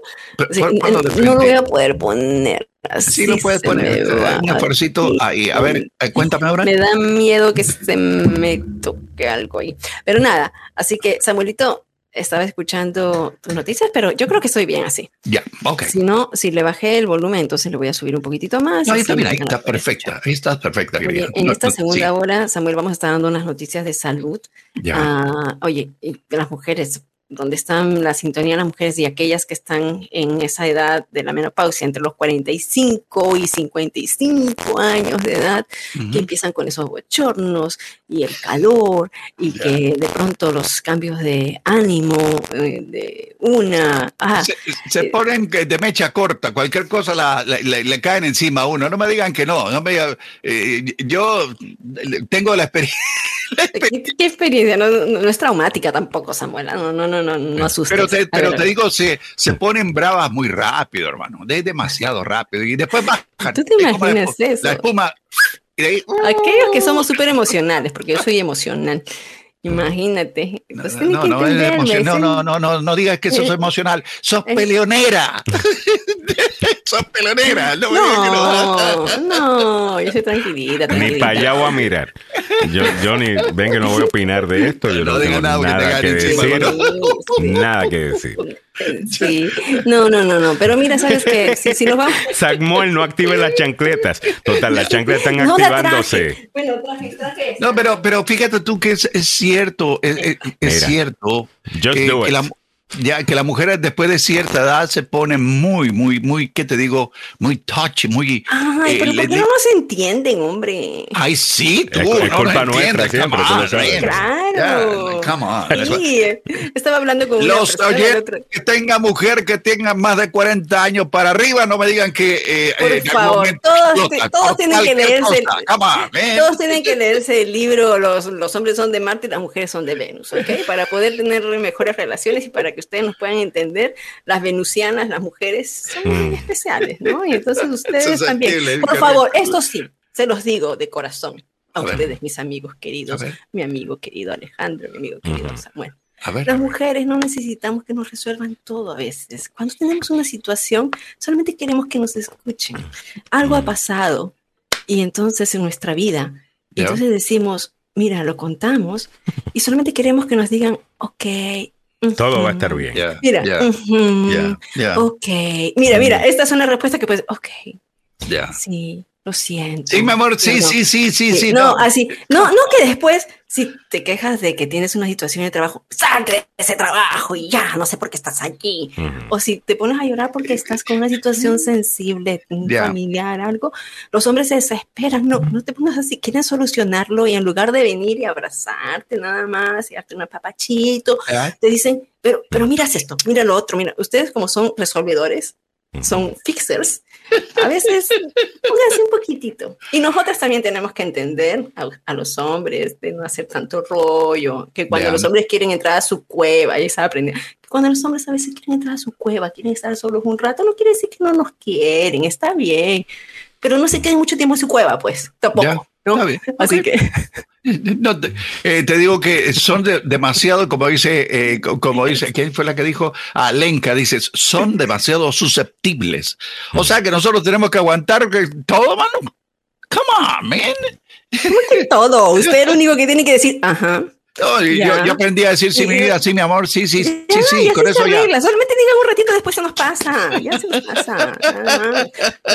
bueno, Alejandro está bien. No, no, yo no tengo nada que decir eh, sobre este tema. lo, que diga va a ser no sé utilizado en mi contra. A hablar de esto. ¿Dónde está el abogado Carlos Salvado cuando lo necesito? Por Dios. Eh, 8, 18 minutos en la mañana. María Amelia Zuleta dice: Lamento decir que es cierto, porque tengo muy buen carácter, pero atravesar esa cierta época mi esposo tuvo mucha paciencia. Ahora ya todo pasó y la normalidad volvió.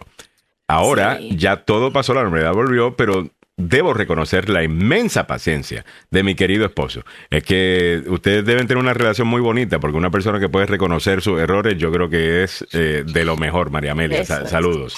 Antonia Peña dice, cada quien es como es.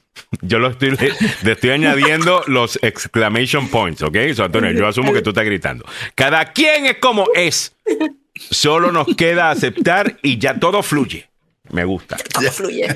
Sí, pero bueno, la FDA lo que está haciendo es que está aprobando, y vamos al tema de salud, ¿no? Porque por eso empezamos esto. Ah, la FDA está aprobando un nuevo medicamento para la menopausia, para esos dos focos, sudoración y los escalofríos, ¿no? Y los cambios que uno puede tener hormonales. La Administración de Drogas y Alimentos aprobó una píldora que se toma una vez al día para tratar estos incómodos sofocones provocados por la menopausia.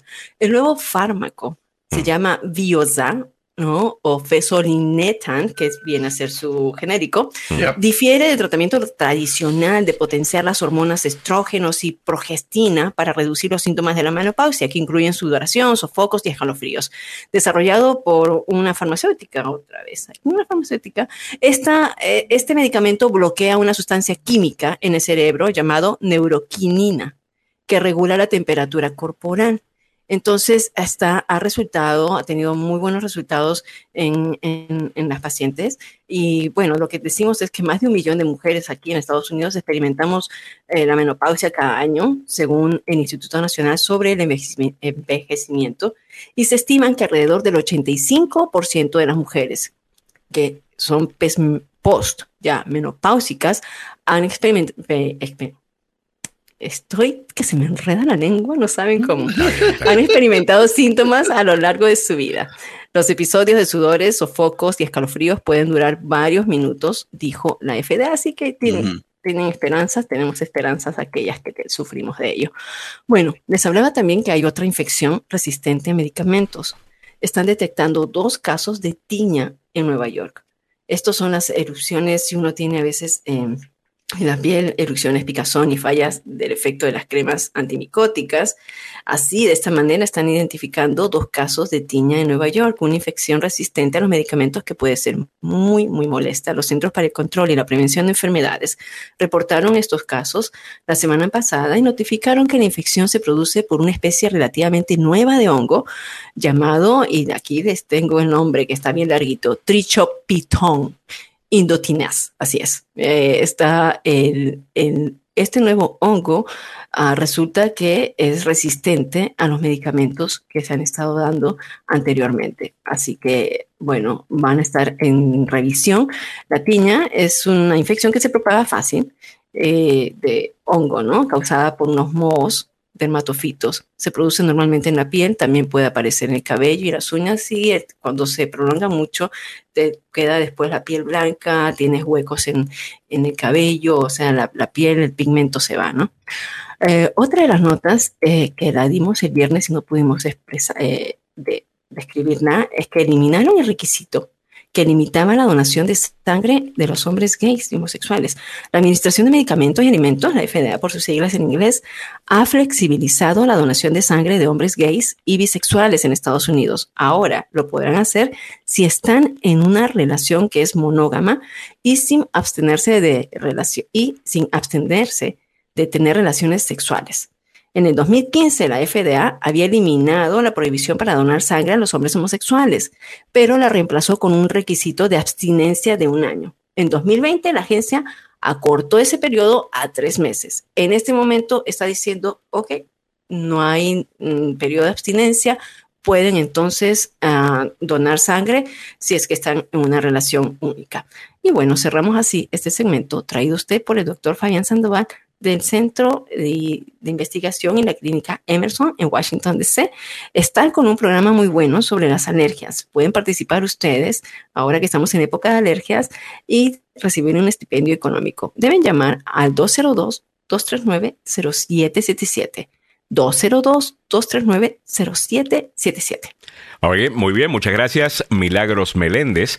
Ahora vamos caminando para adelante. Hay un una nueva eh, ley de inmigración que pasaron los republicanos en, la Cámara, que no tiene, tiene cero chances eh, de pasar el Senado que el presidente Biden la firme, eh, pero solamente vamos a entender un ratito qué es lo que ellos intentan hacer con, esta ley. Ah, se llama la, la HR2 o HR20, perdón. ¿Ok? Y básicamente lo que buscan acá es asegurar la frontera. Ah, según lo que dijo Díaz Balar, tras la aprobación del proyecto de ley HR2, perdón, Ley de Seguridad Fronteriza 2023, el proyecto que no tiene posibilidad de convertirse eh, en ley, pues básicamente casi todo sobre enforzar eh, la ley y prevenir a otras personas de venir a los Estados Unidos. No legaliza absolutamente a nadie. Eh, esta ley, presentada por los representantes Mario Díaz Balar de la Florida, Tom McClintock de California y respaldado por el presidente del Congreso Kevin McCarthy de California, se basa en un fuerte componente de seguridad nacional y deja fuera cualquier posibilidad de regularización de los 12 millones de indocumentados que viven en el país. Ese número de 12 millones creo que es mucho más alto.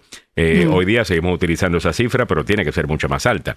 Ya que la administración Biden no ha tenido liderazgo para defender nuestra seguridad nacional, me enorgullece haber liderado este esfuerzo en la Cámara y cumplir con el compromiso con la América de los republicanos de este cuerpo legislativo, dijo Díaz Balar, tras la aprobación del proyecto HR2, Ley de Seguridad Fronteriza. Importante mencionar que en el 2000 12 eh, creo que fue, eh, el eh, señor Díaz Balar había aprobado, había apoyado la reforma migratoria que incluía un camino a la ciudadanía. Para personas. Camino a la ciudadanía, que eventualmente fue lo que causó que muriera después de que había pasado el Senado. Estuvimos así de cerca, señoras y señores, pero hubo una gente que decía que no, tiene el camino a la ciudadanía, tenía que estar ahí. Y si no, nada. Esa misma gente después estaba en la Casa Blanca diciéndole a Trump, está bien, le vamos a dar dinero para que haga el muro, pero por favor, no haga nada malo contra los muchachos de DACA, eh, porque así son. Eh, eh, ¿Qué te puedo decir? Bueno, y ha cambiado bastante de posición este señor, Díaz Valar, que hasta ahora tenía un buen récord en cuanto a querer eh, resolver la situación de los migrantes, quizás no con camino a la ciudadanía, que es lo que algunos grupos te van a decir, es lo que determina si una persona está a favor de los inmigrantes o no. Eh, pero eso es mentira. Pero ahora, mira, obliga a la, administración de Biden a reiniciar la construcción del muro fronterizo en la frontera con México, despliegue de la tecnología a la frontera sur y norte, aumenta el número de agentes de la patrulla fronteriza y otorga bonificación salarial, requiere transparencia con respecto a los cruces ilegales del Departamento de Seguridad Nacional, que según los republicanos no están dándote toda la historia, fortalecer la ley actual para proteger a los niños no acompañados de la trata de personas, poner fin a la política del catch and release, que es básicamente una política de los años 90 que permite que un extranjero sea liberado después de ser aprehendido, por ejemplo, debido a una infracción de tránsito y no tuviera ningún otro crimen. Ah, eso es, you know, catch and release. Eh, bueno, requieren también poner fin al abuso de la autoridad ejecutiva de inmigración. Esto tiene que ver con DACA y DAPA. Eh, que no vuelva otra vez otro presidente a tratar de legalizar el estatus de mucha gente o de millones de personas con una sola firma eh, del Ejecutivo, sino que sea el Congreso el que tenga esta autoridad. Fortalecer y agilizar el proceso de asilo. Fortalecer y agilizar el proceso de asilo. Bueno, pues por un lado van a fortalecerlo, limitando la gente que realmente puede eh, calificar eh, para esto, pero no vi detalles sobre agilizar el proceso con más jueces, por ejemplo, o, con más staff para que los casos se vean un poquito antes. No, Esto no va para ningún lado. Esto, esto te, lo, estoy contando solamente dónde es que está eh, ese partido actualmente en este tema, ¿no? Claro, el Senado lo va a bloquear por completo, ¿no? Porque el Senado está eh, liderado por los que lo va a vetar, así de simple, lo, lo, va a vetar. Y no hay 60 senadores eh, incluso si los republicanos tienen un excelente año en las próximas elecciones, ah, no van a lograr eh, tener 60 asientos. Eh, en, el, en el Senado. La política de los Estados Unidos actual no, no, hay nada que me dice que los republicanos van a ganar 60 asientos. Si necesita 60 de 100 para hacer cualquier cosa en el Senado. Ayer escuché a Nikki Haley hablar de este tema cuando estaba hablando sobre el tema del aborto. Y decía, mira, tenemos que ser sinceros con el votante. Eh, sí, porque le siguen poniendo la pregunta, ¿no? ¿Usted estaría de acuerdo con una ley que eh, cancela por completo el aborto? Eh, él dice, mira, no, no hay los votos para hacer eso. Yo personalmente estoy en contra del aborto, eh, mayormente porque mi esposo fue adoptado y yo sé el beneficio que puede haber en incrementar el número de adopciones y limitar el número de abortos. cuando era gobernadora de Carolina del Sur, pues, bueno, pasaron un eh, una ley en donde no podías abortar después de las 20 semanas, si no estoy equivocado. Dijo, eso es lo que políticamente podía hacer en ese entonces.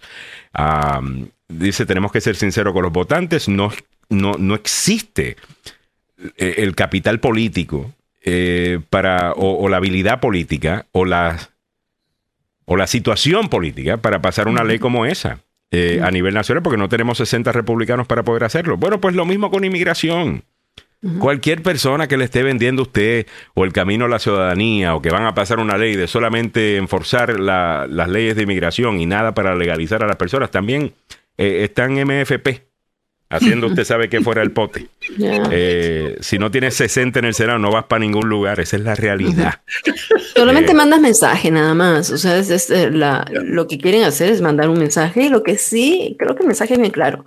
Tiene que haber una conciliación, tiene que haber una conversación, o sea, porque no se va a pasar nada si es que no volvemos a tener un grupo, ¿te acuerdas de los ocho en el Senado?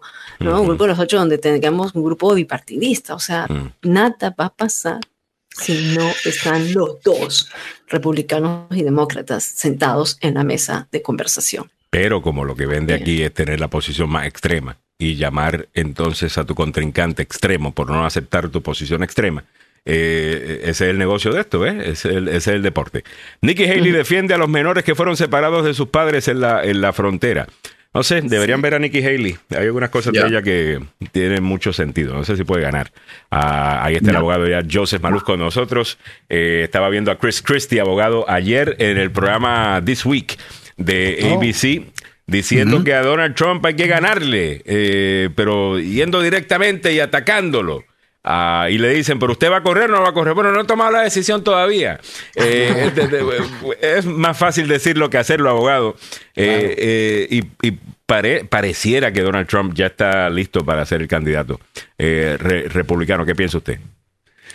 Tristemente, me sorprende, por supuesto, después de tantas cosas que se han revelado en los últimos meses, si no días. Mm que la gente todavía apoya a alguien como Donald Trump, alguien que claramente tiene una agenda y solo una agenda.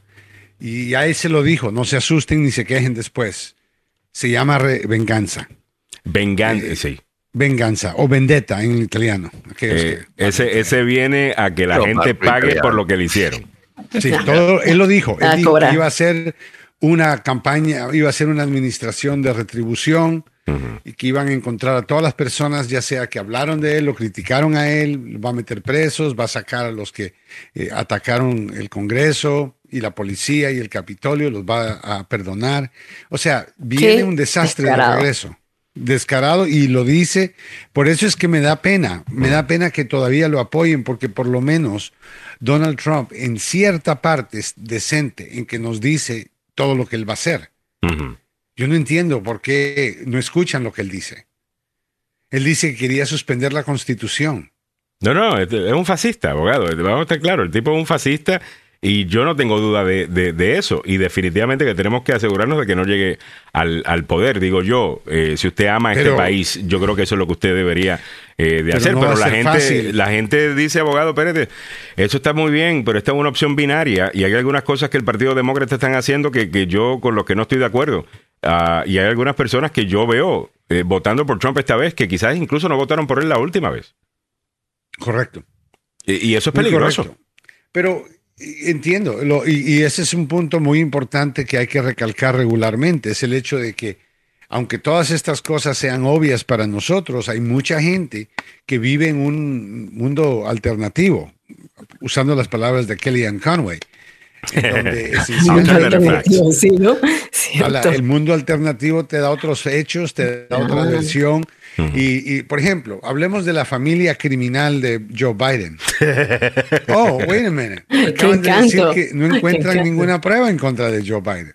Bueno, encuentran, no, encuentran nada, no, encuentran nada ilegal. Ah, eh, pero por algunas cosas. Están buscando cosas legales, tienen que saber cómo hace el desayuno. Bueno, abogado, pero algunas cosas raritas ahí, o sea, porque hay tantas compañías de estas shell companies y por qué los hijos y los nietos están recibiendo dinero. Trump dijo que él tenía como 500 shell companies y puso en televisión con un montón de folders y nadie dijo nada. Right. Yo, yo creo, abogado, que lo de Biden, hasta que no haya, si me dicen que ha roto la ley, entonces pues hagan lo que tengan que hacer. No, acaban de anunciar de que no encuentran ninguna prueba. Nada. Exacto.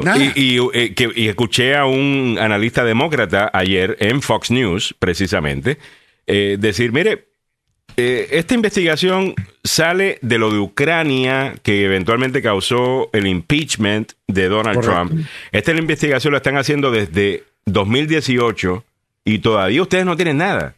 Ahora tienen control. Yo no he visto comité investigando esto, bueno, eh, comité investigando, pero no necesariamente, como se dice, eh, una vista pública con personas testificando y con esa información haciendo un referido al Departamento de Justicia para que enjuicien a personas que han roto la, ley. Porque no lo tienen. Eso se llama Donald Trump, el que hace esas cosas en donde tienes que recomendar y referir casos al Departamento de Justicia, no Biden. Así que entiendo y creo que el riesgo es grande, pero no porque no seamos claros de qué es lo que de verdad está pasando. Es porque hay un grupo grande de esta nación que no quiere saber lo que de verdad está pasando y, votan basado en su opinión de, lo que escuchan. Escuchan algo que los asusta. Típicamente es un, algún tipo de acusación. Sabían que Trump se había llevado o que Biden y su familia habían hecho tal cosa. Pero no hay ningún hecho, no hay una acusación y ahora vemos que no hay pruebas. Y es bien conveniente esa acusación en contra de Biden desde el punto de vista del trumpismo, eh, porque básicamente acusan a Biden de ser todo lo que hemos visto a los Trumps hacer.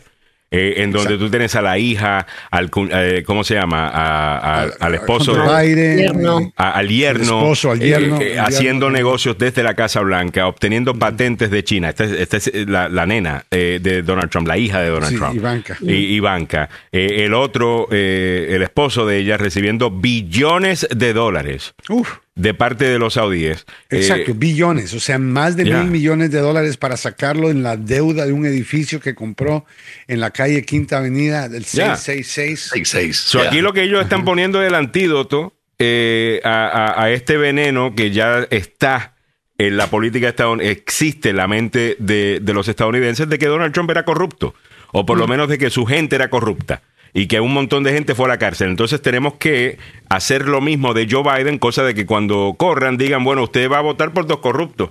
Escoja al, menos corrupto. Eso es, eso es lo que quieren No quieren elevar Trump a un nivel de decencia porque es imposible. Imposible, correcto. Lo único que les toca es tratar de bajar a Biden de un lugar de decencia.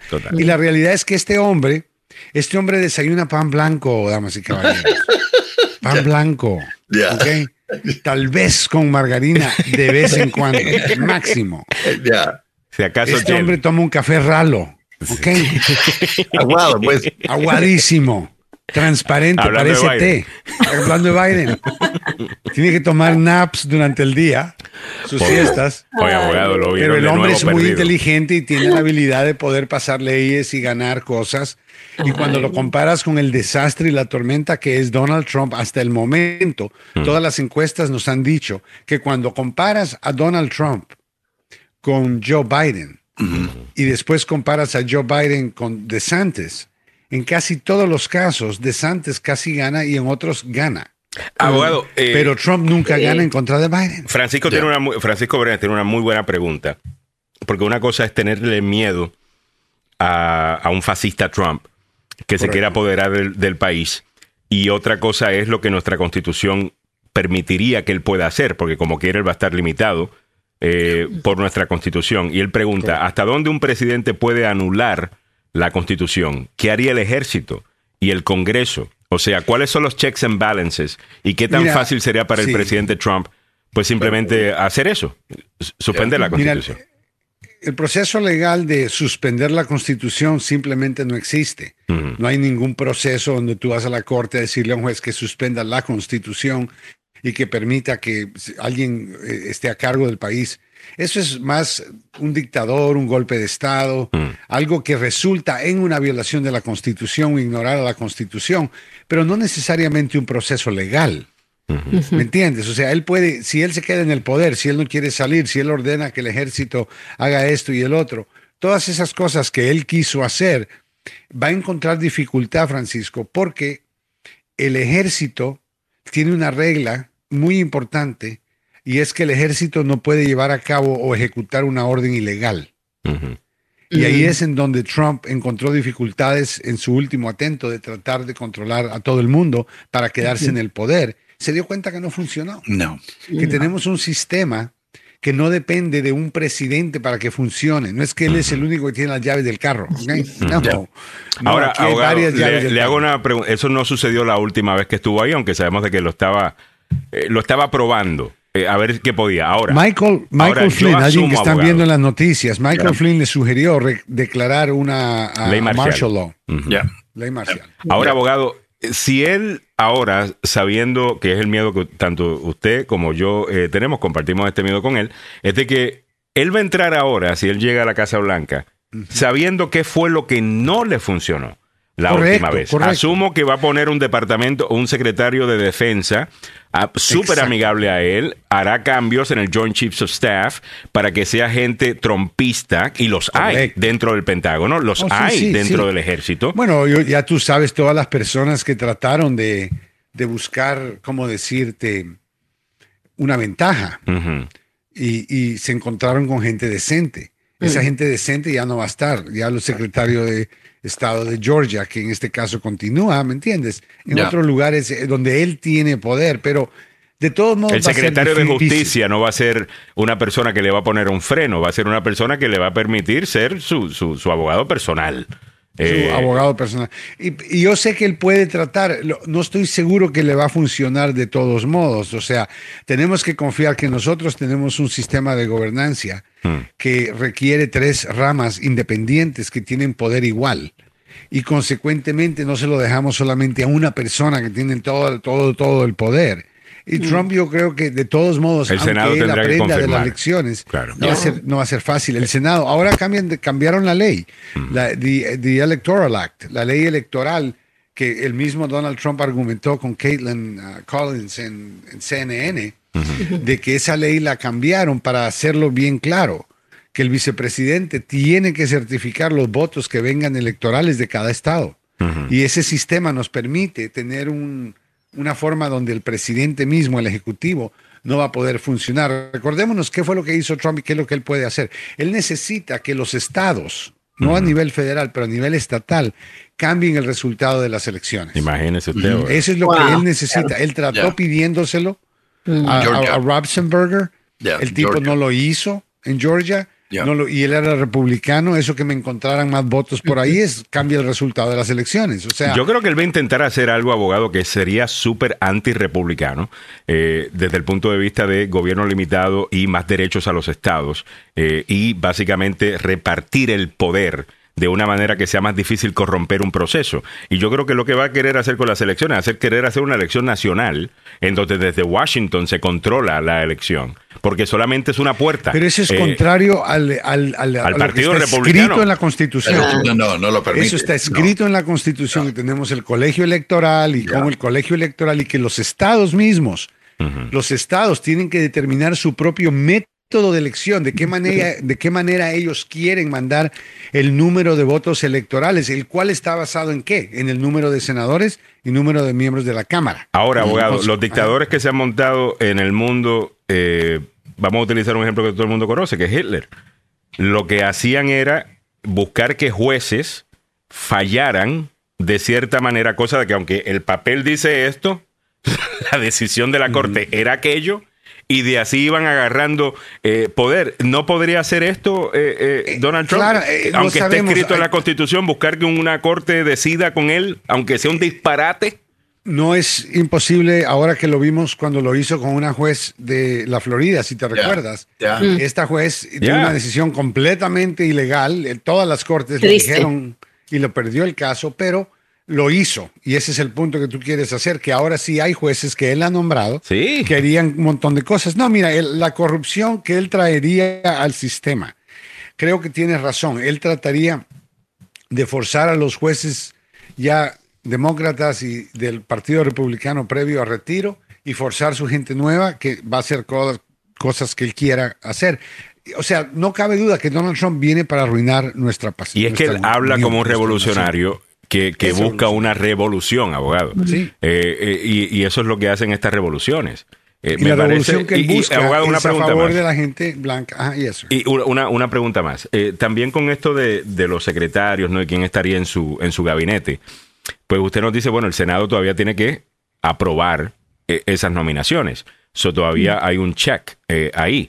Pero lo que él estaba haciendo cuando era presidente era que los ponía como interinos cosa de que no tuvieran que pasar por la aprobación del Senado. Y el Senado, el ¿eh? Senado no va, o sea, el Senado no es que tengamos una super mayoría que Trump no va a poder eh, eh, cambiar, que ninguna elección va a cambiar. Si Trump gana, significa que mucha gente está votando republicano. Ya. Y pueden, ¿me entiendes? Eventualmente puedes ver a, un Donald Trump que, que, empiece a cambiar inmediatamente con su misma mm con su misma campaña.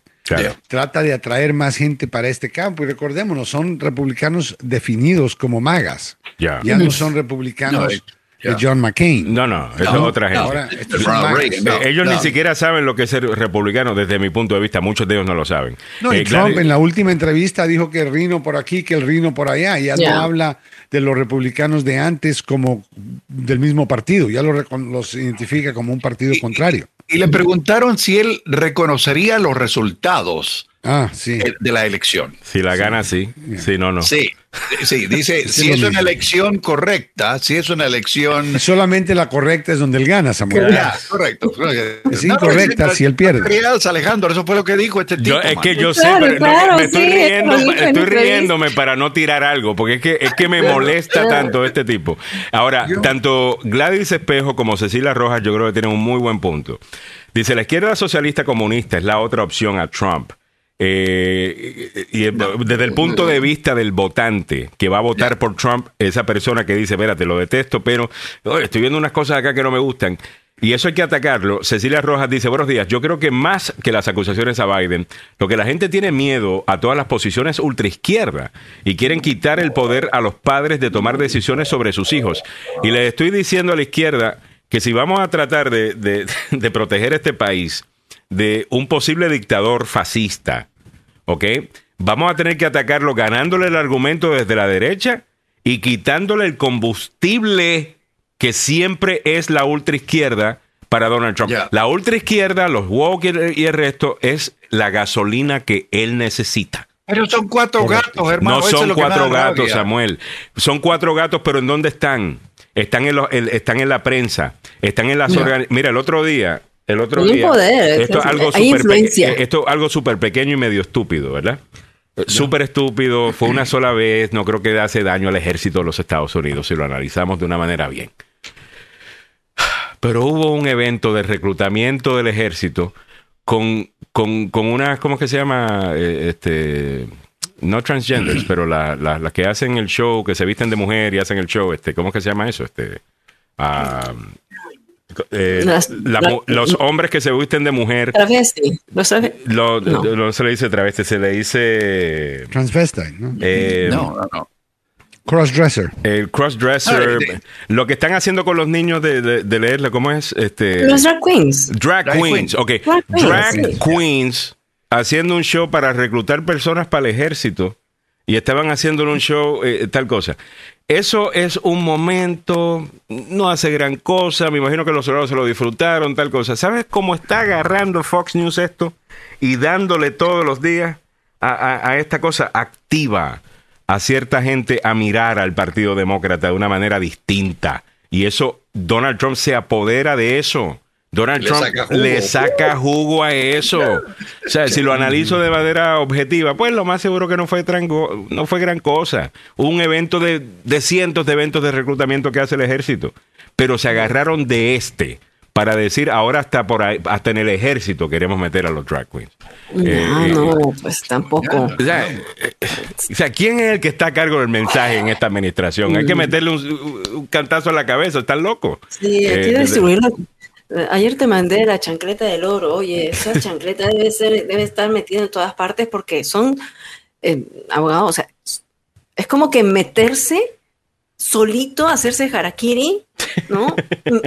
solito. O sea, de, una forma así, deslizando para darle eh, el, dejar que, los, trancazo, vaya, pues. Mandrake tiene una muy buena pregunta. Dice, eh, abogado Maluf, digamos que Trump gana la Casa Blanca de nuevo.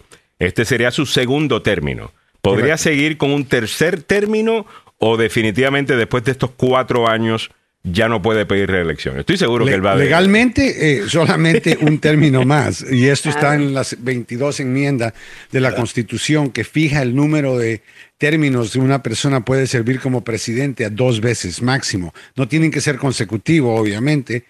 Y eso significa que ese sería legalmente el último periodo. Pero lo que hemos estado debatiendo es exactamente eso de que Trump trataría de pasar alguna ley o el Congreso tratarían de crear alguna excusa para decir que él tal vez pueda correr una vez más. Muchos dictadores hacen eso, así como empiezan a quedarse, es diciendo, bueno, es que yo puedo correr más. No, pero la Constitución dice, no, vamos a cambiar eso. Vamos a cambiar el significado de la, Constitución, simplemente necesito un juez que me diga que sí.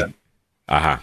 Eh, Rusia, China, ese es el método. Sí que tenemos una enmienda constitucional que cubre eso pero no cabe que Donald Trump dijo una vez más que él quería suspender la constitución.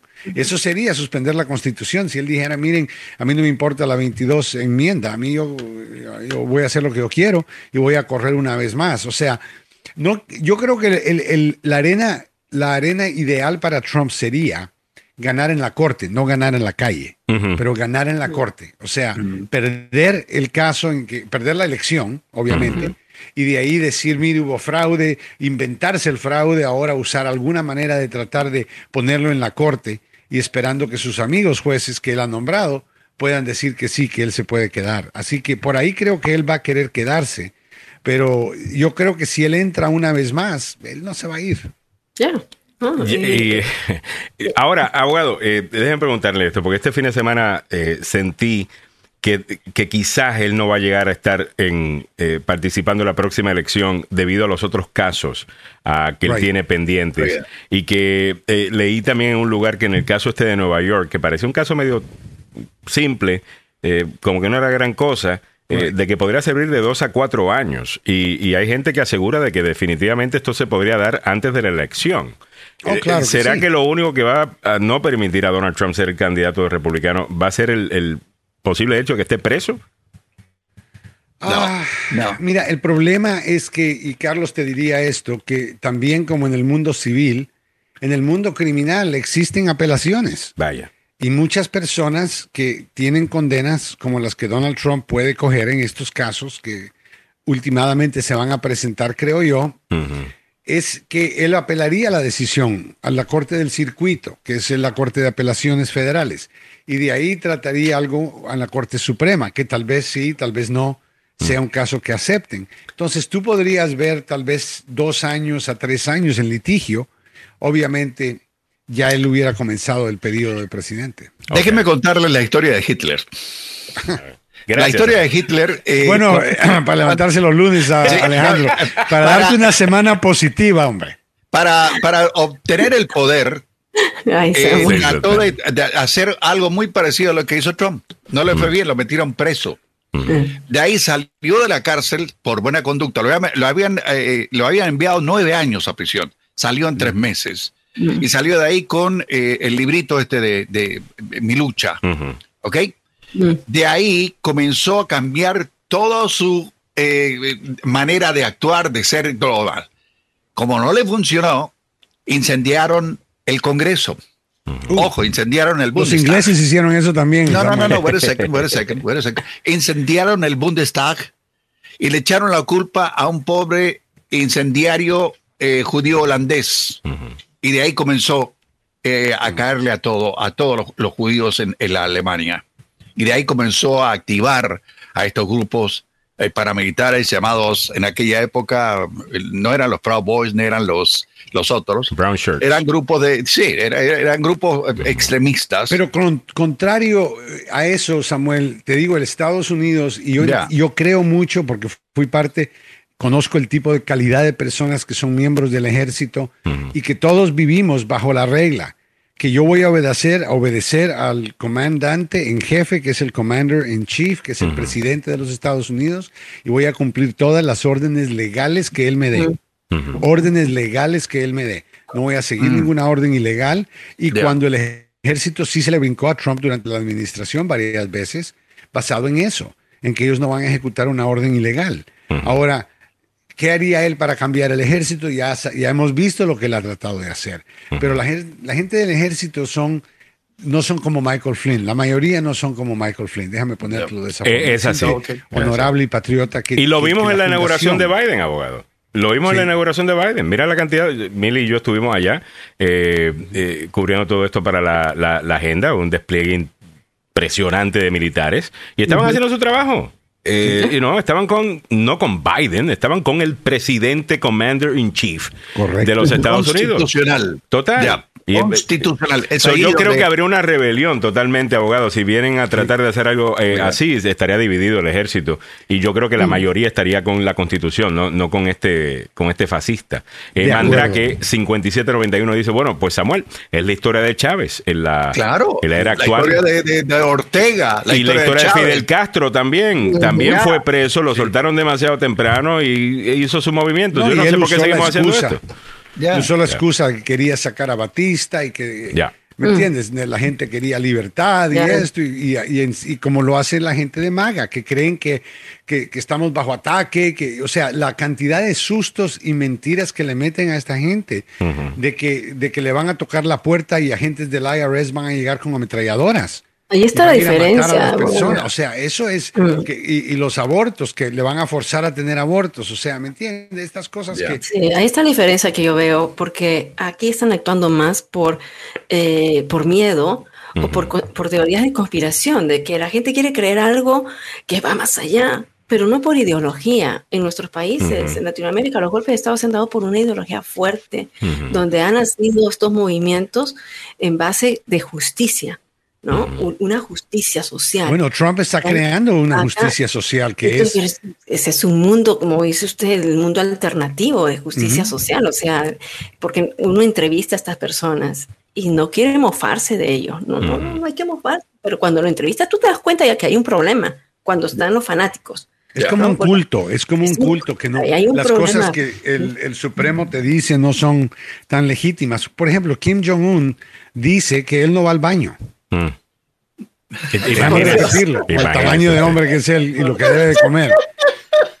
Kim Jong-un dice que él no va al baño. Él es divino y gente divina no va al baño. No, no, esto, esto es absolutamente increíble. Eh, ¿Quién dijo eso? Kim Jong-un. Come on, él, es perfecto, oh, Samuel. Eh, esa es la idea. Eh, ellos, se, presentan. Tú no notas que ellos se. Mira, es como Saddam Hussein también en Irak. Tú sabes, eh, yo acabo de ganar con 93 por 98% de la gente votó por mí. En ningún lugar 98% de la gente está de acuerdo en... Es imposible eso, señores. you know, hay, hay números que son muy altos, 70%, 80%, sure. 98%. Eso es una ridiculez, eh, pero bueno, eh, eh, está bien. abogado Joseph Maluf, nos preocupa obviamente el, tema de la elección de 2024 porque sabemos cómo es Donald Trump. Aquí lo estuvimos cubriendo durante su campaña de 2016, durante su presidencia y obviamente tenemos mucho miedo. Déjame darle algunos números de algunas encuestas que estoy viendo. Todavía él sigue eh, siendo el favorito. En Kentucky, por ejemplo, 56% eh, está con, tiene 56 puntos de delantera, perdón. Trump con 70%, de Santos 14. déjame ver, en Iowa, eh, que va a ser la primera contienda en la primaria, aunque es un caucus, eh, no, no una primaria, eh, Trump 44%, DeSantis 26%, Nikki Haley 6%, Pence 4%, eh, Ramaswamy 3%, Scott 1, Hutchinson 1, Sun 1 ni aparece, pero tampoco ha dicho que está corriendo.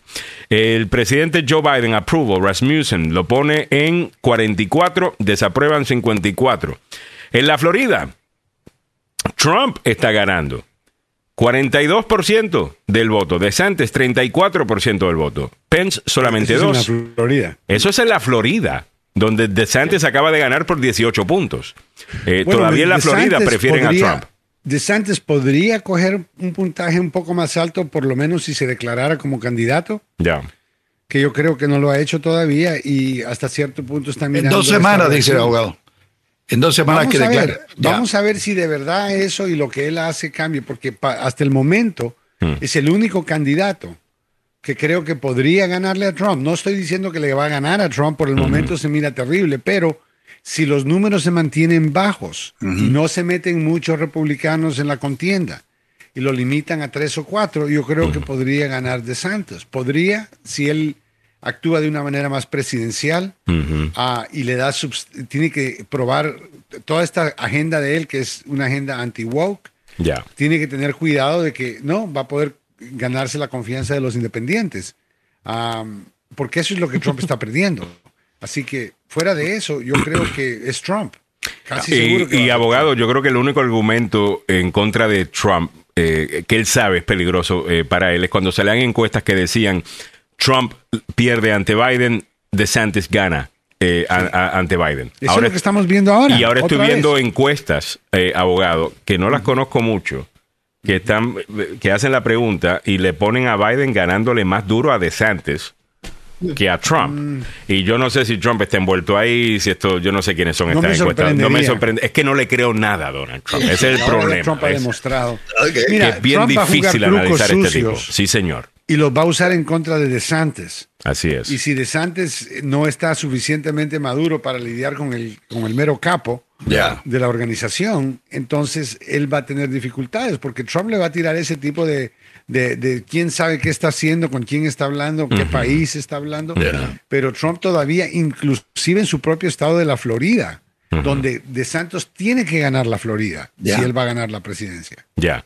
Y ahora ah, tienes a Biden ganándole a Trump. Deja ver, eh, Yahoo News dice por dos eh, puntos si es Trump versus Biden. Biden tiene 45, eh, Trump tiene 43. Hay un montón de gente indecisa y eso se podría ir para cualquier lado.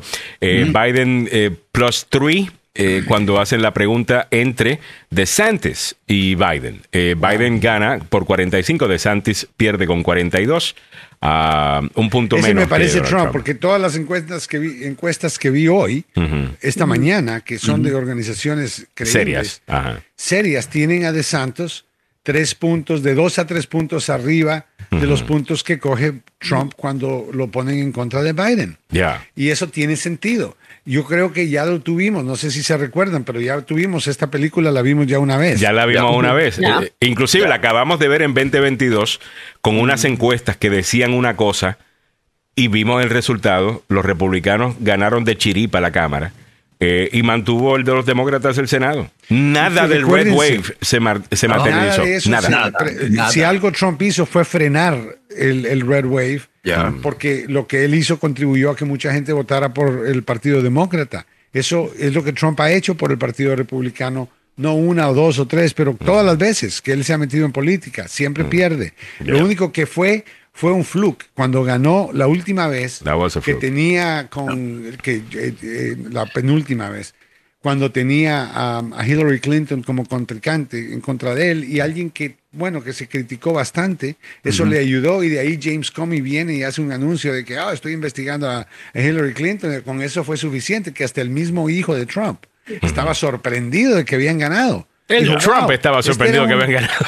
Estaba haciendo propaganda, es advertising gimmick. Bueno, ayer el gobernador de Santis estuvo en, la, en Iowa. Mm. Iowa es uno de los primeros estados que van a las primarias. Y esto fue lo que dijo. Debemos evitar la cultura de estar perdiendo que está afectando a nuestro partido. Es, es, que ese es Trump. El tiempo para presentar excusas se acabó. ¿Y esto a quién se lo decía? A Trump.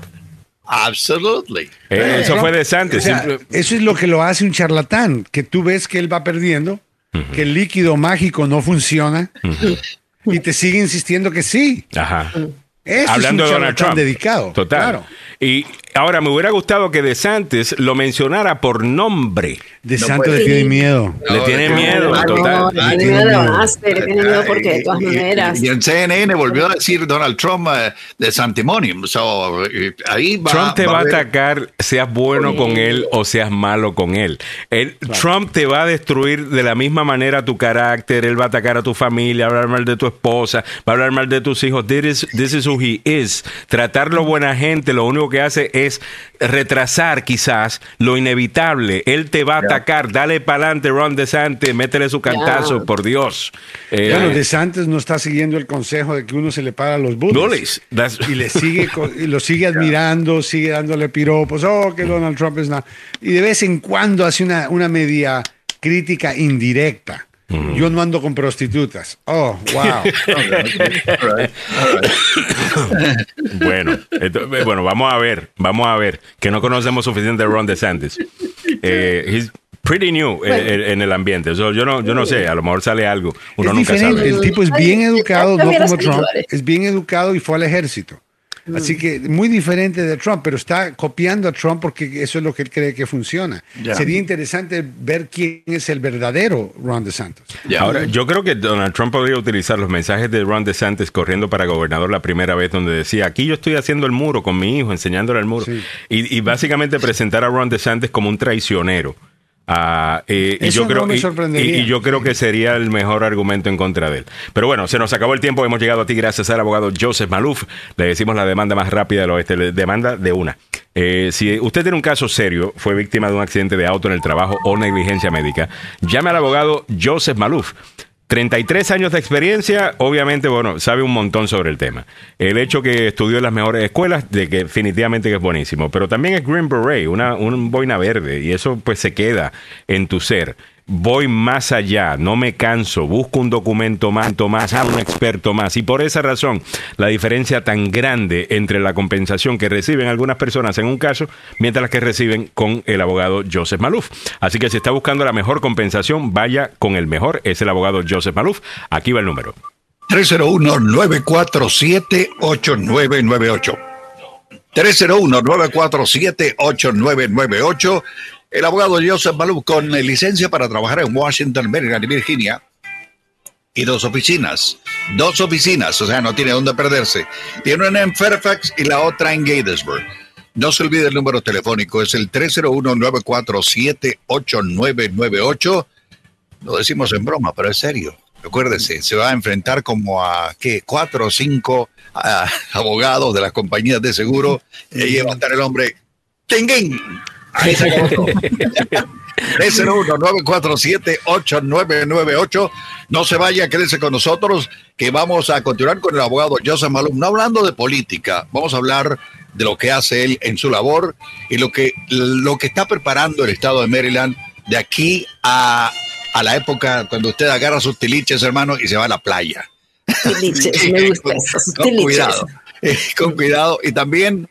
a eh, uno de los canales locales eh, sacó anoche un reporte y se lo voy a mostrar al abogado Joseph Malou para que me dé su opinión. Estamos hablando de eh, un vehículo que entra a un lugar y arrasa con todo. Y se lleva todo lo que está enfrente. Estamos hablando de un hotel para chuchos. Esto en Rockman, Maryland, créanmelo. Un hotel para perritos. Sí, Sí. Ah, ese yo sé dónde está, yo creo. Eh, muy bien. Bueno, nos quedamos escuchando entonces eh, al abogado Joseph Maluf y a don Samuel Galvez. A las 9.30 tenemos un programa pregrabado con el abogado Carlos Salvado, su abogado para casos criminales, 301-933-1814, salvadolaw.com. Bueno, eh, le robamos unos tiempos al abogado Joseph Maluf. Disculpe, abogado. All right, muy bien, nos quedamos escuchando. Chao, chao.